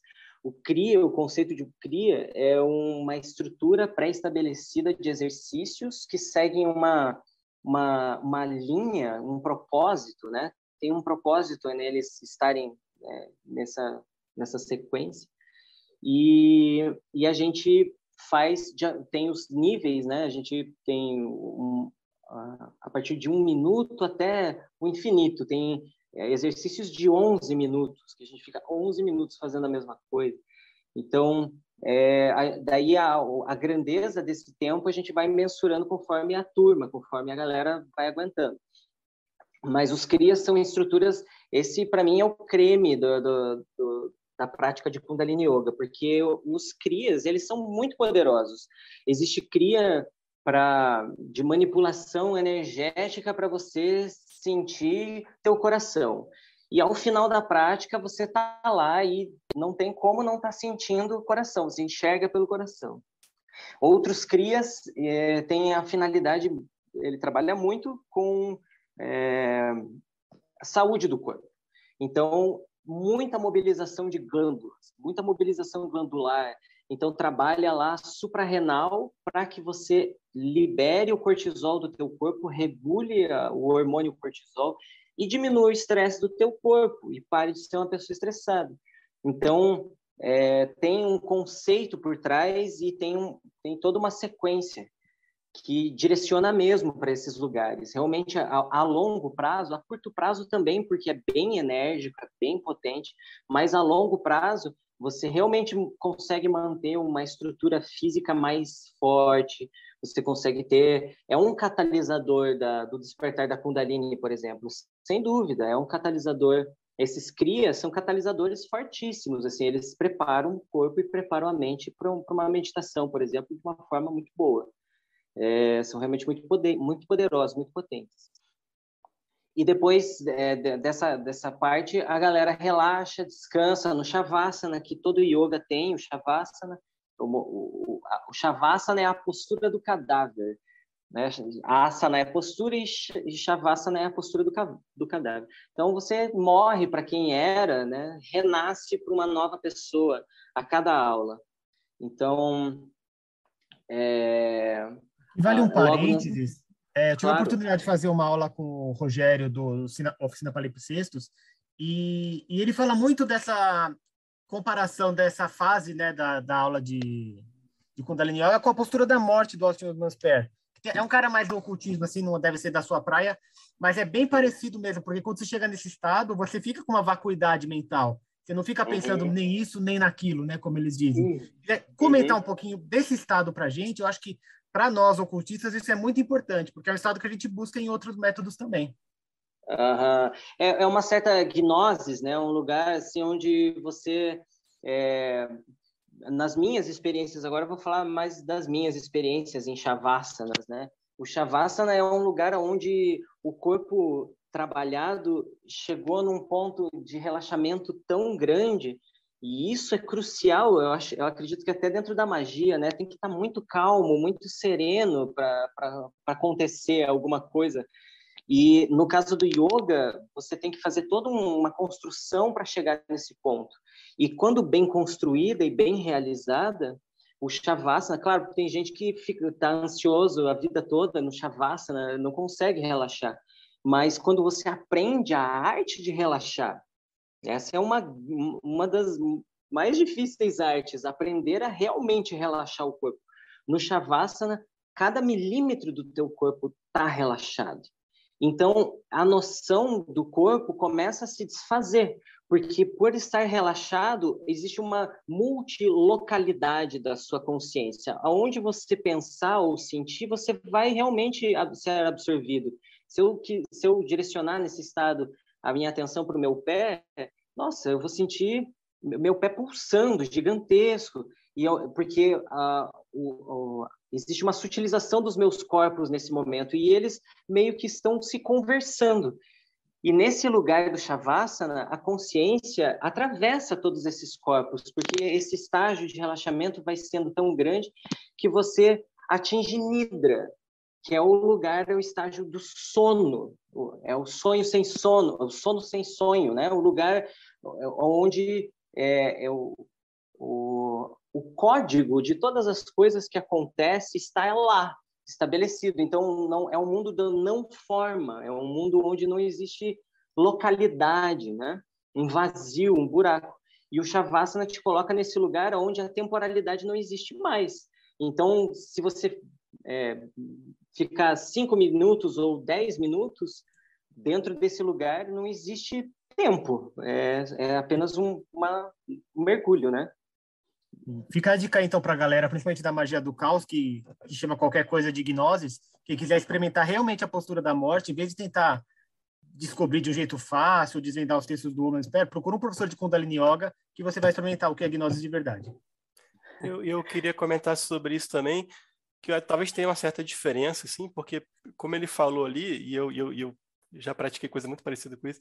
É, começa com o Om, aí tem o mantra, tem o Kriya também.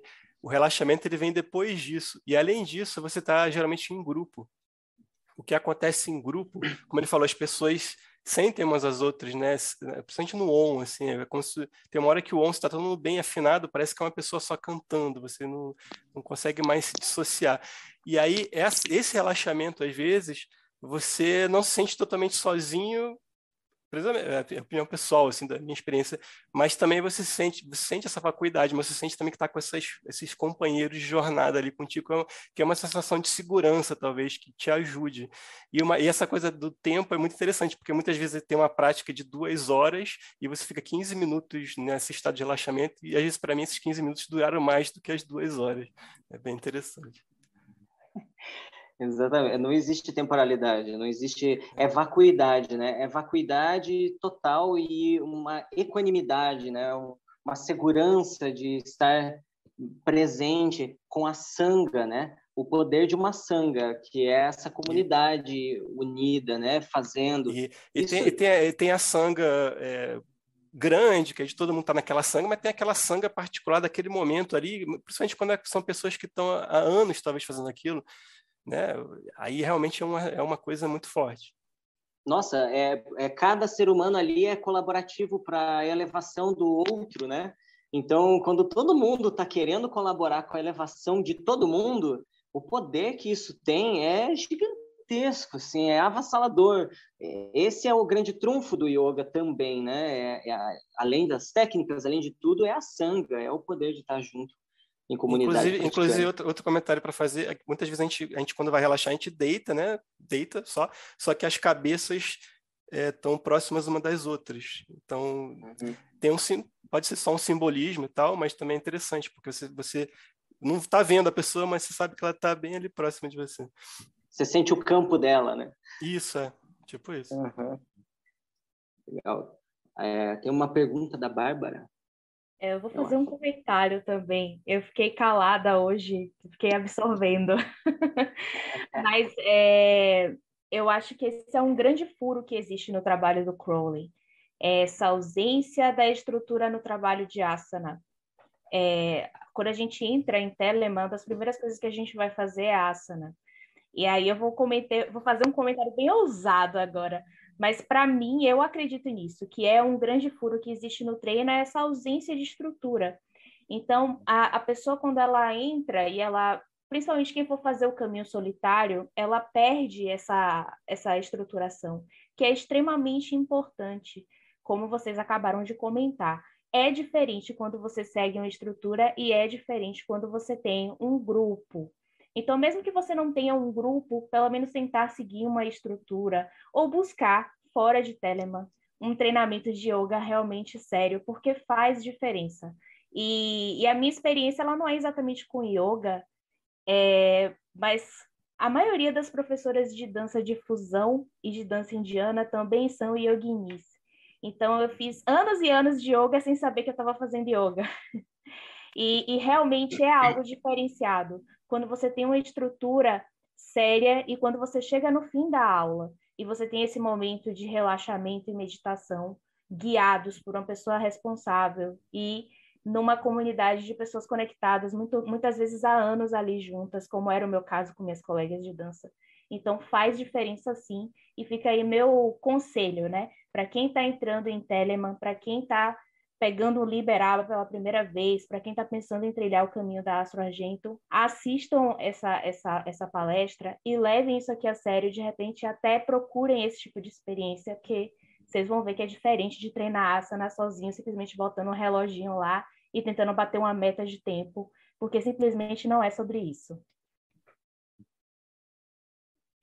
E muito obrigada, porque tá, eu tô achando maravilhoso. Eu tô calada aqui, é só, só absorvendo. que massa. Obrigado pela contribuição. É, e, e, é, e, enfim, né, estamos aí fazendo várias práticas é, diariamente. Quem quiser, inclusive, treinar um pouco de Kundalini Yoga ou de né, é, Hatha Yoga, é, em comunidade é é sempre muito mais poderoso, muito, muito, muito poderoso mesmo. Enfim, para finalizar a, a, ideia da aula, né, é, a gente finaliza com as meditações. O Kundalini Yoga tem vários tipos de meditação de, e muitas delas com muitos mantras e muitas delas com muitos pranayamas, exercícios de respiração.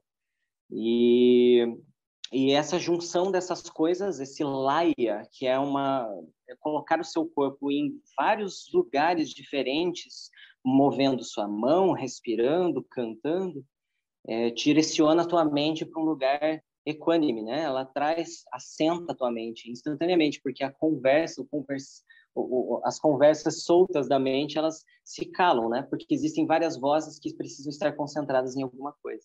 Então, essas são algumas táticas que as meditações de Kundalini Yoga usam para dar essa ludibriada na mente, né? Para pegar, pescar a mente de alguma forma, porque ela é ardilosa, né? E, e ao final a gente canta o mantra que é o mantra é Satnam. O Satnam é para essa linhagem de gurus aí do sikhismo, é, o Satnam, o primeiro guru, ele, ele acreditava que não existiam é, todas essas deidades e muitos nomes para vários deuses, e, e, enfim, ele acreditava nessa unicidade de uma deidade só, e ao invés de dar um nome, ele, ele é, é esse mantra é Satnam, que é o verdadeiro nome, é a verdadeira identidade. Então, quando entoa esse Satnam, busca essa verdadeira identidade, é, como foi falado hoje, Purusha, esse lugar dessa unicidade. É, enfim, e, e, esse é o, o, composto de uma aula de Kundalini Yoga. Aí, na sequência, eu trouxe ali no PowerPoint algumas posturas para vocês verem quais são algumas das posturas. Essa primeira postura se chama eliminador do ego. Então, é um, um, uma postura realmente é, ousada ao falar que ela elimina o seu ego, né? Mas, de certa forma, ela, ela cala o seu ego, porque você fica com as suas mãos apontadas para cima, com esse mudra com os dedos, onde o dedo fica só na primeira falange, e ergue lá no, a 45 graus e mantém fazendo uma respiração chamada respiração de fogo, que eu não posso deixar de falar em Kundalini Yoga sem falar nas respirações. E a respiração principal do Kundalini Yoga é a respiração de fogo. A respiração de fogo é uma respiração diafragmática, é, na qual nós puxamos é, o abdômen para dentro e a exalação ela é automática. Então, quando você puxa o abdômen, você exala e na inalação o teu diafragma vai se expandir para frente e a, a respiração vai acontecer naturalmente. Então, seguindo um fluxo e fazendo rapidamente, ela ficaria assim.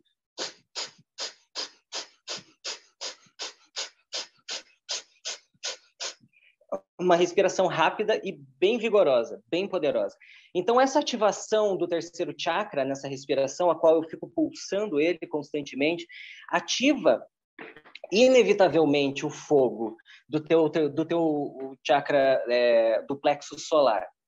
Então, o Kundalini Yoga, ele catalisa essa, essa postura, por exemplo, do erradicador do ego, te eleva realmente, porque você está, além de estar tá, tá trabalhando o seu fogo, você está direcionando a sua mente com essas antenas lá em cima, com as mãos lá para cima, fazendo um trabalho de ascensão, né? jogando energia para cima. É, e, e, é sempre nesses moldes de trazer energia para cima, elevar a energia, puxar e, e, e fazer você se elevar. Então, é, a respiração de fogo ela está presente em vários exercícios. Então, às vezes, quando é, se alguém já praticou yoga e você está numa postura, você está respirando lento e profundo. Quando você está no Kundalini Yoga, possivelmente você vai estar fazendo essa respiração. Então, imagine as mais diversas posturas com essa respiração. Tem umas que são quase impossíveis de serem feitas. Assim, é uma coisa realmente difícil. Tanto que o que mais a galera reclama e fala nas aulas no início, né, é que não conseguiram fazer as respirações.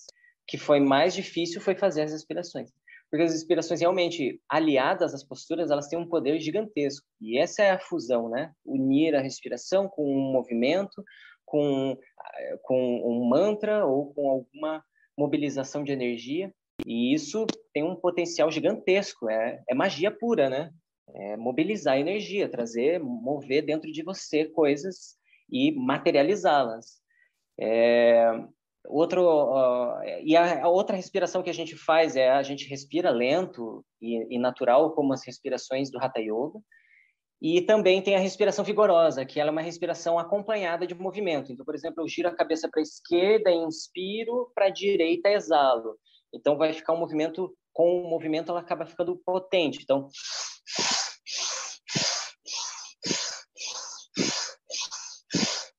então eu acabo fazendo uma respiração que não é a respiração de fogo, mas é extremamente poderosa também. Então, imagine os mais diversas possibilidades de movimento, de flexão e extensão de coluna, de torções de coluna, lateralizações, de, de, de movimentos de circulares que o corpo pode fazer, tudo isso com essas respirações. Então, esse, esse agregado de coisas, esse composto, assim, que torna o Kundalini Yoga tão poderoso. Porque você mobiliza sua energia através de várias técnicas combinadas. E elas não são nada fáceis de serem executadas. Mas, ao mesmo tempo que nós, através da nossa mente, a gente descobre que algo aparentemente impossível de ser realizado é, na verdade, totalmente possível de ser realizado porque só existem algumas coisas dentro dessa matemática, talvez um pouco de tempo, um pouco de prática, né? Mas é totalmente acessível a todos, a todos, é, tanto Hatha Yoga quanto Kundalini Yoga. E o, o, agora pegando o gancho para o Hatha Yoga, o Hatha Yoga também é, trabalha das, com as das mesmas maneiras que o Kundalini, só que com outros aportes, com outros suportes e com outras técnicas é, e outros asanas também. Mas é poderoso igual, assim, para para esse lance de mobilizar energia, de chegar no Shavasana e se entregar, de vacuidade, de equanimidade, ambas, tec, ambas as, as, os yogas são sensacionais. E, enfim, e daí, por último, no último slide, acho que tem uma, uma pergunta. Eu ia só um comentário, esse, essa respiração do fogo é a base, uma das bases da, da camisa de força do, do Kung Fu. São 108, mas aí você faz depois de fazer as primeiras respirações em 108 e movimentando com a mão. É, e vai. E, putz, você sai suado, assim, sai quente, fervendo e inteirinho suado, né? Porque você vai, vai mexendo a mão no movimento de, de circular e aí puxa e respira. Só que você respira com força e puxa com força também. Uhum, e aí você uhum. sai até com a barriga. É, eu lembro que quando eu fazia isso, e era diariamente, né? Você ficava, às vezes, 45 minutos só nas respirações do fogo. Você saía, a pele era igual madeira, cara. Nossa. Mas era uma disciplina louca. Assim, cara. Quando eu treinava isso a sério, eu saía da editora, sei lá, seis horas da tarde, ia até a academia. A minha ex-esposa era, era sócia da academia. E aí eu treinava Kung Fu das seis da tarde até as onze da noite. E aí eu treinava essa de segunda a sábado, e aí domingo você fazia, porque não podia faltar um dia, né? Que fazia 49 dias a primeira parte da, da postura. Aí era 49 dias a primeira e segunda parte. Aí 49 dias, primeira, segunda e terceira parte. E o bagulho é, exige uma, uma disciplina absurda, mas o resultado é excepcional, assim, é surreal. É mesmo. É absurdo igual, né? É absurdo igual o resultado. É, é, é a sua sadana, né? Foi sua sadana fazer isso, treinar. É, meu, e assim, o que você falou desses movimentos, no Kundalini tem até movimentos de soco para frente também, da mesma forma. E, e com a respiração de fogo. Então, e você vai fazendo e é, eu, eu sei o que você está falando. Chega nos estágios que o corpo para de processar o movimento, né? Só existe o movimento. Você se unifica com o movimento, tanto da respiração quanto do que está acontecendo. Né? Não existe uma noção de dor, porque existe essa transcende-se a dor, né? Esgota-se as duas baterias e daí vem a verdadeira força, né? O... Ele transcende a dor, porque o primeiro movimento você tem que ficar na postura do cavalo, né? Que já é aquela, já é dói por dois minutos respirando assim com a mão de tartaruga, né? A postura da tartaruga. Ah. E aí você põe a postura para trás com a mão. E aí depois de fazer isso aí, você não sente mais as pernas, né? E, e é, uma, é, uma, é um momento que depois, quando você entra nesse transe mesmo, você não sente mais o corpo, é a respiração, o corpo trabalha sozinho isso, né? É muito louco. Isso é, isso é fenomenal, né? Mas, mas assim, ele exige uma disciplina que é sobre-humana. É, eu sei lá, eu estava na hora certa, no lugar certo, porque como eu tinha que ir para academia, que era a minha esposa, então eu ia para lá. E aí eu tinha que fazer os exercícios. E da academia que a gente tinha, lá na TSKF, eu fui o único aluno que se dispôs a fazer isso. Só depois que os instrutores fizeram. Porque você não tem essa disciplina para fazer isso em casa. E, e lá na academia, a hora você ia ficar 45 minutos parado só bufando. Não dá para você fazer isso na tua casa. Então as pessoas não faziam. Porque ele exigia uma disciplina assim, bem, bem autista mesmo. Né? Mas é, o é. resultado é, é insano de, de, tanto físico como resistência, como a parte física. Eu lembro que eu fazia às vezes quatro, cinco aulas de kung fu de faixa preta seguida, assim, e, e o corpo não cansa. Ele tem um resultado absurdo. E, e, e sem falar na resistência mental, né? A, a, o adquirir essa resistência mental também é muito grande, tão grande quanto a do corpo, até maior, né? É, e, e, sobre a respiração que você falou, de inalar e exalar com força, né? Não só na exalação, é, no yoga também tem um nome, essa respiração é o Bástrica. Então, mas ela é muito, basicamente, mais utilizada no Hatha Yoga, em outros, outros, outros yogas e não no Kundalini. Mas existe também essa técnica, e ela também é poderosíssima. E ela eh, geralmente é feita, e ao final a gente aplica é, o Mahabanda, que é um banda aonde você três bandas juntos. Os bandas são as compressões. Então tem a compressão do esfíncter anal e urinário. Então a gente faz lá é, cinco minutos de respiração. Ao final, inspira, segura o ar, exala, solta todo o ar e daí tranca o esfíncter anal e urinário, puxa o abdômen totalmente para dentro e tranca o abdômen e traz o queixo para dentro e direciona o olhar para o sexto chakra. Isso é uma Mahabanda. E esse banda é, é avassalador para despertar da Kundalini. Esse é o banda que, que unifica o prana e o apana.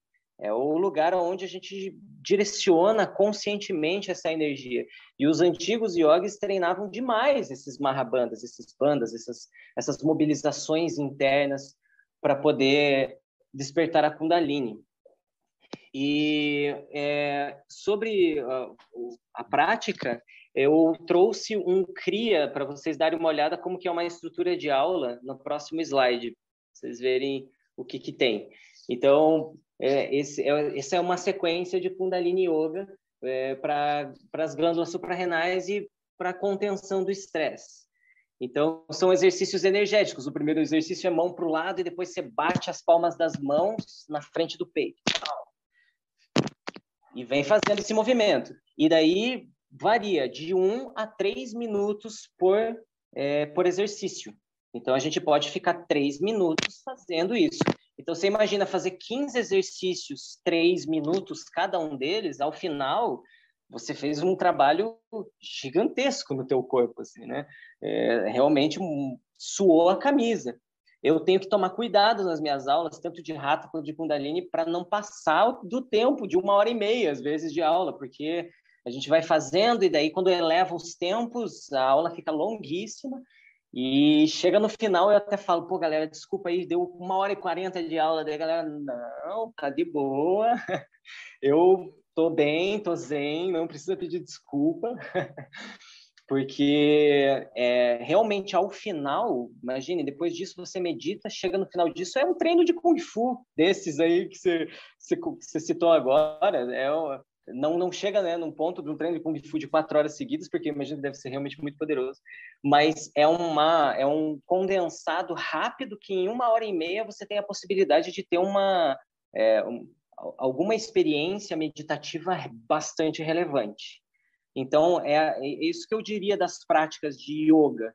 Se bem executadas e com o coração né, na prática, elas têm uma imensa possibilidade de te trazer uma experiência bastante valiosa e valorosa no sentido tanto meditativo, físico, mental, saúde, é, enfim, acreditem, acreditem no yoga, que é bem, é bem real nesse sentido. E para finalizar, eu agradecer vocês por, por, por pelo, pela, pela oportunidade de estar falando aqui é, do que eu tinha para falar do Kundalini. É, acredito que seja isso. Talvez tenha esquecido da questão do turbante. O pessoal usa muito turbante no Kundalini Yoga. Eu, eu não, não tenho o hábito de usar, mas é muito comum usarem o turbante é, porque o turbante é uma, além de ter esse aporte lá do sikhismo, ele é uma tecnologia também, né? prende a sua cabeça e, e, e concentra os ossos do crânio, ajuda a concentrar. Mas, particularmente, o meu coração não vibra muito para o uso do turbante, então eu deixo o meu coronário lá, meu primeiro, meu, meu sétimo chakra aberto mesmo, seja o que Deus e, quiser. E a vestimenta é, é natural, é de algodão, é de então, cara, é, é, assim, eles usam isso e daí tem, tem é, o, o, lance de um tapete também ter uma para poder isolar a, a, energia telúrica, mas honestamente, assim, para mim, particularmente eu, Felipe, eu sou um cara muito simples, né? Eu, eu, meu yoga é no, no chão, cara. Eu gosto, tipo, sabe, na terra não tenho muito disso, assim, eu não crio condições ou cores ou, ou é, coisas, objetos, tirando os, os, nossos objetos de poder, né, o nosso japamala, que é, é maravilhoso, mas eu não fico criando mais condições para que minha mente chegue em algum lugar. Cara, já é tão difícil com, as, com emaranhado de, de, de coisas e que tem na nossa cabeça e as nossas e as nossas hipocrisias, ter que lidar com tudo isso, assim. Então, se eu for ter que me preocupar em ter que comprar apenas roupas brancas ou ter que comprar um tapetinho específico de, sei lá, de pele de animal, eu sou vegano, nem, nem quero, tá ligado? Tipo, não, enfim, é, essas coisas, né? Eu, eu não curto criar tantas condições para essa experiência. Poxa, a gente, tá, né? A vida é tão difícil de a gente trazer esses momentos e a gente vai criando cada vez mais condições para que isso aconteça. Isso mais afasta do que, do que para mim, né? Do que, do que. Mas olha, tendo um ressalva a todos que usam e fazem uso dessas, dessas tecnologias, eu acho que para todos é, o que o coração vibrar é isso e tem que seguir o flow do coração mesmo. Eu digo que para mim não vibrou, né? Eu não, tenho essas, não, esse, esse tipo de pensamento.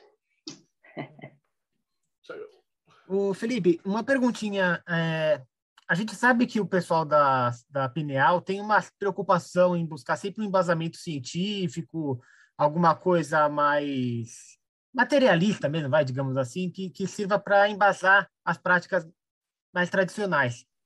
Uhum. Você chegou a ver alguma coisa relacionada a Kundalini, em particular, sobre alguma pesquisa científica, que deu algum embasamento, alguma pista ou alguma visão mais moderna sobre esse, todo esse processo? É, existem vários testes sendo feitos com os próprios eletroencefalogramas, né, com, fazendo as medições é, sobre algum tipo de despertar, sobre algum tipo meditativo, que pode ser do Kundalini também, ou né? Nós mesmos na Pineal fazemos testes com essas coisas assim, mas eu, é, eu, eu, desconheço algum estudo científico sobre o Kundalini Yoga.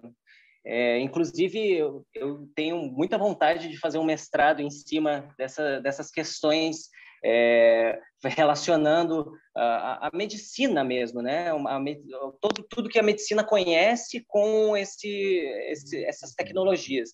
É, fato que elas funcionam, fato que exigem um professor instruído para não fazer você não se machucar, né? Que, que, são coisas que podem acontecer isso, mas existem algumas coisas que são fáceis de compreender é, pelas medições do, dos nossos níveis, né? Por exemplo, o nível glicêmico, o nível é, oxímetro, medir a nossa, né, saber se os nossos níveis de oxigenação estão maiores. Todos esses testes eh, são feitos, estão sendo feitos, inclusive por mim. a gente faz esses testes e, e, e, eles vão cada vez ficar maiores. Eu quero, inclusive, talvez trazer algum pioneirismo nesse sentido, assim, para o Brasil, pelo menos, né? de trazer essas questões, de buscar realmente para o Kundalini ou para algum tipo de despertar, quais são os níveis em, em vários, vários aspectos, né, nesse sentido científico. Ah, faça esse mestrado assim e depois você volta aqui para o meio para contar para a gente o que você descobriu. Daqui uns três aninhos conversamos, então. Maravilha. Pô, Felipe, foi maravilhosa a tua explanação, cara, foi sensacional. Uh, e faltou a pergunta mais importante: onde é que a gente te acha? Olha só, então acha no, no Instagram, né, no felipe.com. É, é, felipeyoga.com. Tá aqui, né, meu Instagram. Eu mudei ele recentemente. Eu não... e É, eu basicamente posto as minhas coisas no Instagram, assim, atualmente ele é o meu minha, minha via maior de canal.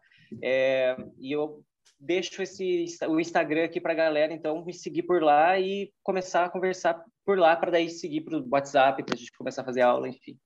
Maravilha. Eu vou deixar também o pessoal que estiver assistindo aí no YouTube está aqui embaixo na descrição do vídeo. Eu confirmei tá, aqui que é o, é o yoga.com Felipe mesmo. É, cara, eu mudei essa semana, eu peço desculpas, eu mudei essa semana. eu não decorei ainda o meu Instagram, então é yoga.comfelipe. Maravilha. Rodrigo Lutarque, considerações finais. Palestra fantástica, me deu vontade de voltar a fazer yoga. Agora procurar Kundalini Yoga para fazer. Já estava até olhando no celular onde faz isso em Belo Horizonte. É a, maldi a maldição do Mayhem, né, cara? Toda Nossa, semana dá vontade de largar tudo e arrumar uma outra encarnação. Pra... É. Eu gostaria de acrescentar também o seguinte: o pessoal que está vendo, é, entre no catarse.me TDC para se inscrever e fazer parte do projeto aqui aonde você vai poder fazer parte desses, é, dessas reuniões, ver isso aqui ao vivo e não gravado no Vimeo ou no YouTube. Você também vai receber a revista May, é, do Mayhem, que é Hermetismo, aonde nós temos várias reportagens aqui interessantes sobre diversos temas. É, ah, é você também. Hã? É, é, é do Raf. É, vale lembrar é. que a galera que está aqui falando, o Ulisses, o Raf, a Bárbara vai começar a escrever também, o, Paulo Jacobino, eu já estou com o texto dele, na próxima já, já começa também. O Thiago sempre manda várias, o Robson também, ele precisou sair agora, pediu para eu falar para seu Felipe que foi sensacional, ele adorou a tua palestra. Valeu, valeu. É, eu, eu queria só fazer Opa, Essa revista tem falar. sido a, a, a carro-chefe aqui do, do, do Mayhem em si, né? Porque muita gente está fazendo esse trabalho que você faz de pesquisa, de publicar material, e não tinha por onde colocar, né? E aí você ia procurar na bibliografia dos livros, ia estar tá lá, né? www.blogspot.net. E aí a gente arrumou uma revista que está sendo o próprio Equinox brasileiro agora, né? que massa, que genial. É, eu, eu, só um adendo que você falou sobre contatos, né? E obviamente eu também não posso esquecer do Centro Ponto Pineal, né? A sociedade que eu tenho com o Caio, né? O, o, nosso centro de meditação e o nosso site também que é o centropineal.com.br. Ah, maravilha. Vai estar tá tudo junto aqui. Uh, antigamente eu esqueci essas coisas, agora o Thiago me lembra, então vai estar tá tudo certo. Maravilha. Ulisses Massad, suas considerações finais. Felipe, que aula bacana, cara. Leve, super gostosa. Eu pisquei o olho quando eu li, já estava quase duas horas. Eu falei, nossa, não vi o tempo passar. Gostoso. E muito conteúdo, acho que tirou a dúvida da galera, foi bem bacana. E como o Rodrigo falou, né, deu vontade de fazer yoga mesmo, né? Hoje mesmo acho que eu vou, antes de dormir, fazer alguns exercícios ali de respiração, um pouquinho, ter aquela noite legal de sono. Valeu, cara. Obrigadão. Boa. Boa. Eu que agradeço. Bárbara Knox, considerações finais. Eu amei, também tive essa mesma sensação. As horas passaram e eu não percebi. Sua energia é linda, assim, me contagiou. e, como eu falei, é super importante para todo praticante de Telema levar yoga a sério. Eu vejo que essa é uma parte que a galera costuma negligenciar, porque não é tão glamourosa assim, mas é super importante. E dentro da Eclésia Babylon, principalmente, a gente valoriza muito o yoga, particularmente Kundalini, é, Tantra, né? O nosso fundador, ele tem essa, essa herança, a gente recebeu essa herança que eu carrego com... Uh, tento ter a, a maior capacidade possível de carregá-la. Estou nesse flerte aí com yoga há algum tempo e cada dia me chama mais. E essa palestra realmente me trouxe muita coisa, tanto que eu fiquei mais caladinha e me deixar caladinha não é muito fácil. Então, agradeço muito, obrigada. E para quem tiver interesse em conhecer uma comunidade telêmica que leva esse lado devocional, Bhakti, muito a sério, entre em contato com a gente no 4gsanctuary.com ou pode falar comigo direto no Instagram, vesta.nox, eu vou ter o maior prazer de receber todos vocês na nossa comunidade lindíssima em devoção a Babel. Paulo Jacobina, suas considerações finais. Agradecer ao Felipe, como o Ulisses comentou, o tempo passou que a gente nem percebeu, né? A gente estava em transe, em êxtase. Muito obrigado pelo papo. A, yoga é fundamental, é, é, importante que todo mundo busque praticar, ou pelo menos em algum momento conheça um pouco para se conhecer melhor, porque ajuda muito. Você começa a ter noção do seu próprio corpo, né, do, do, veículo com que você se manifesta. E isso é fundamental. Por exemplo, no Pedra de Afiar, que nós somos uma associação filosófica, a gente busca esse conhecimento.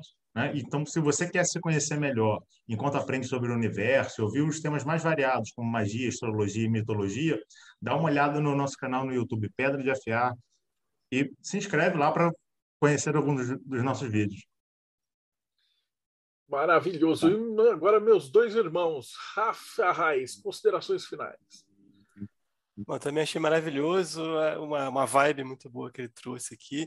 Eu, eu imaginei que eu não teria muita coisa para falar, acabei falando um monte de coisa, porque ele falou muita coisa que tem a ver com a minha prática, que não é tanto assim de, de, de posturas de asanas, mas tem muita mais a ver com mantras, essa parte mais espiritual. Me deu vontade também de entrar mais nessa parte das posturas, pelo que ele falou, né? É, talvez seja meio preguiçoso, eu também estudo uma porrada de coisa ao mesmo tempo. E eu também sou tradutor, então o melhor livro que eu li na vida chama Bhagavad Gita. Eu traduzi ele do inglês, do Sir Edwin Arnold, conforme compilado pela Bhagavad Gita Society. Não, American Gita Society, desculpa. É, e tem aqui essa versão do Clube de Autores impressa, tem a versão da Amazon impressa aqui, que você acha na Amazon americana e nas outras Amazons do mundo todo, mas no Brasil é difícil. E tem e-book na Amazon pelo preço de um café, que é essa capa aqui, o e-book, tá? É isso aí. E ah, eu sou um cara que escreve um blog chama Texto para Reflexão. Valeu. Tiago Tomosauskas, considerações finais e tem yoga no Morte Súbita? Oh, tem uma sessão chamada Yoga Fire lá com um monte de coisa a respeito. Ô, Felipão, agradecer demais você ter aceitado o nosso convite, você ter exposto todo esse conteúdo, a sua experiência, com essa leveza, com esse domínio, com essa tranquilidade que você passou para gente. E, e, assim, o Caio tinha levantado muito a barra assim da, da, do centro pineal, mas você conseguiu igualar e assim, os dois mandaram muito bem. Agradecer demais mesmo a você. E a dica de hoje para a galera é entrar lá no mortesubita.net e procurar Postura da Morte Instrução Definitiva, que é um texto do Alan Chapman que ele, ele torna mais claro o texto do Austin Spare e vocês vão ver quantos paralelos tem com o que o Felipe mostrou para a gente hoje. Então, só acessar lá que vocês vão se divertir bastante e aí vocês vão se interessar em fazer aula de Kundalini Yoga também. E se se interessarem em fazer aulas online, eu dou aulas online, em qualquer lugar do Brasil que vocês estiverem, é, todos os dias, às 7 horas da noite, tem aula online. E terças e quintas, às 7 e meia da manhã também.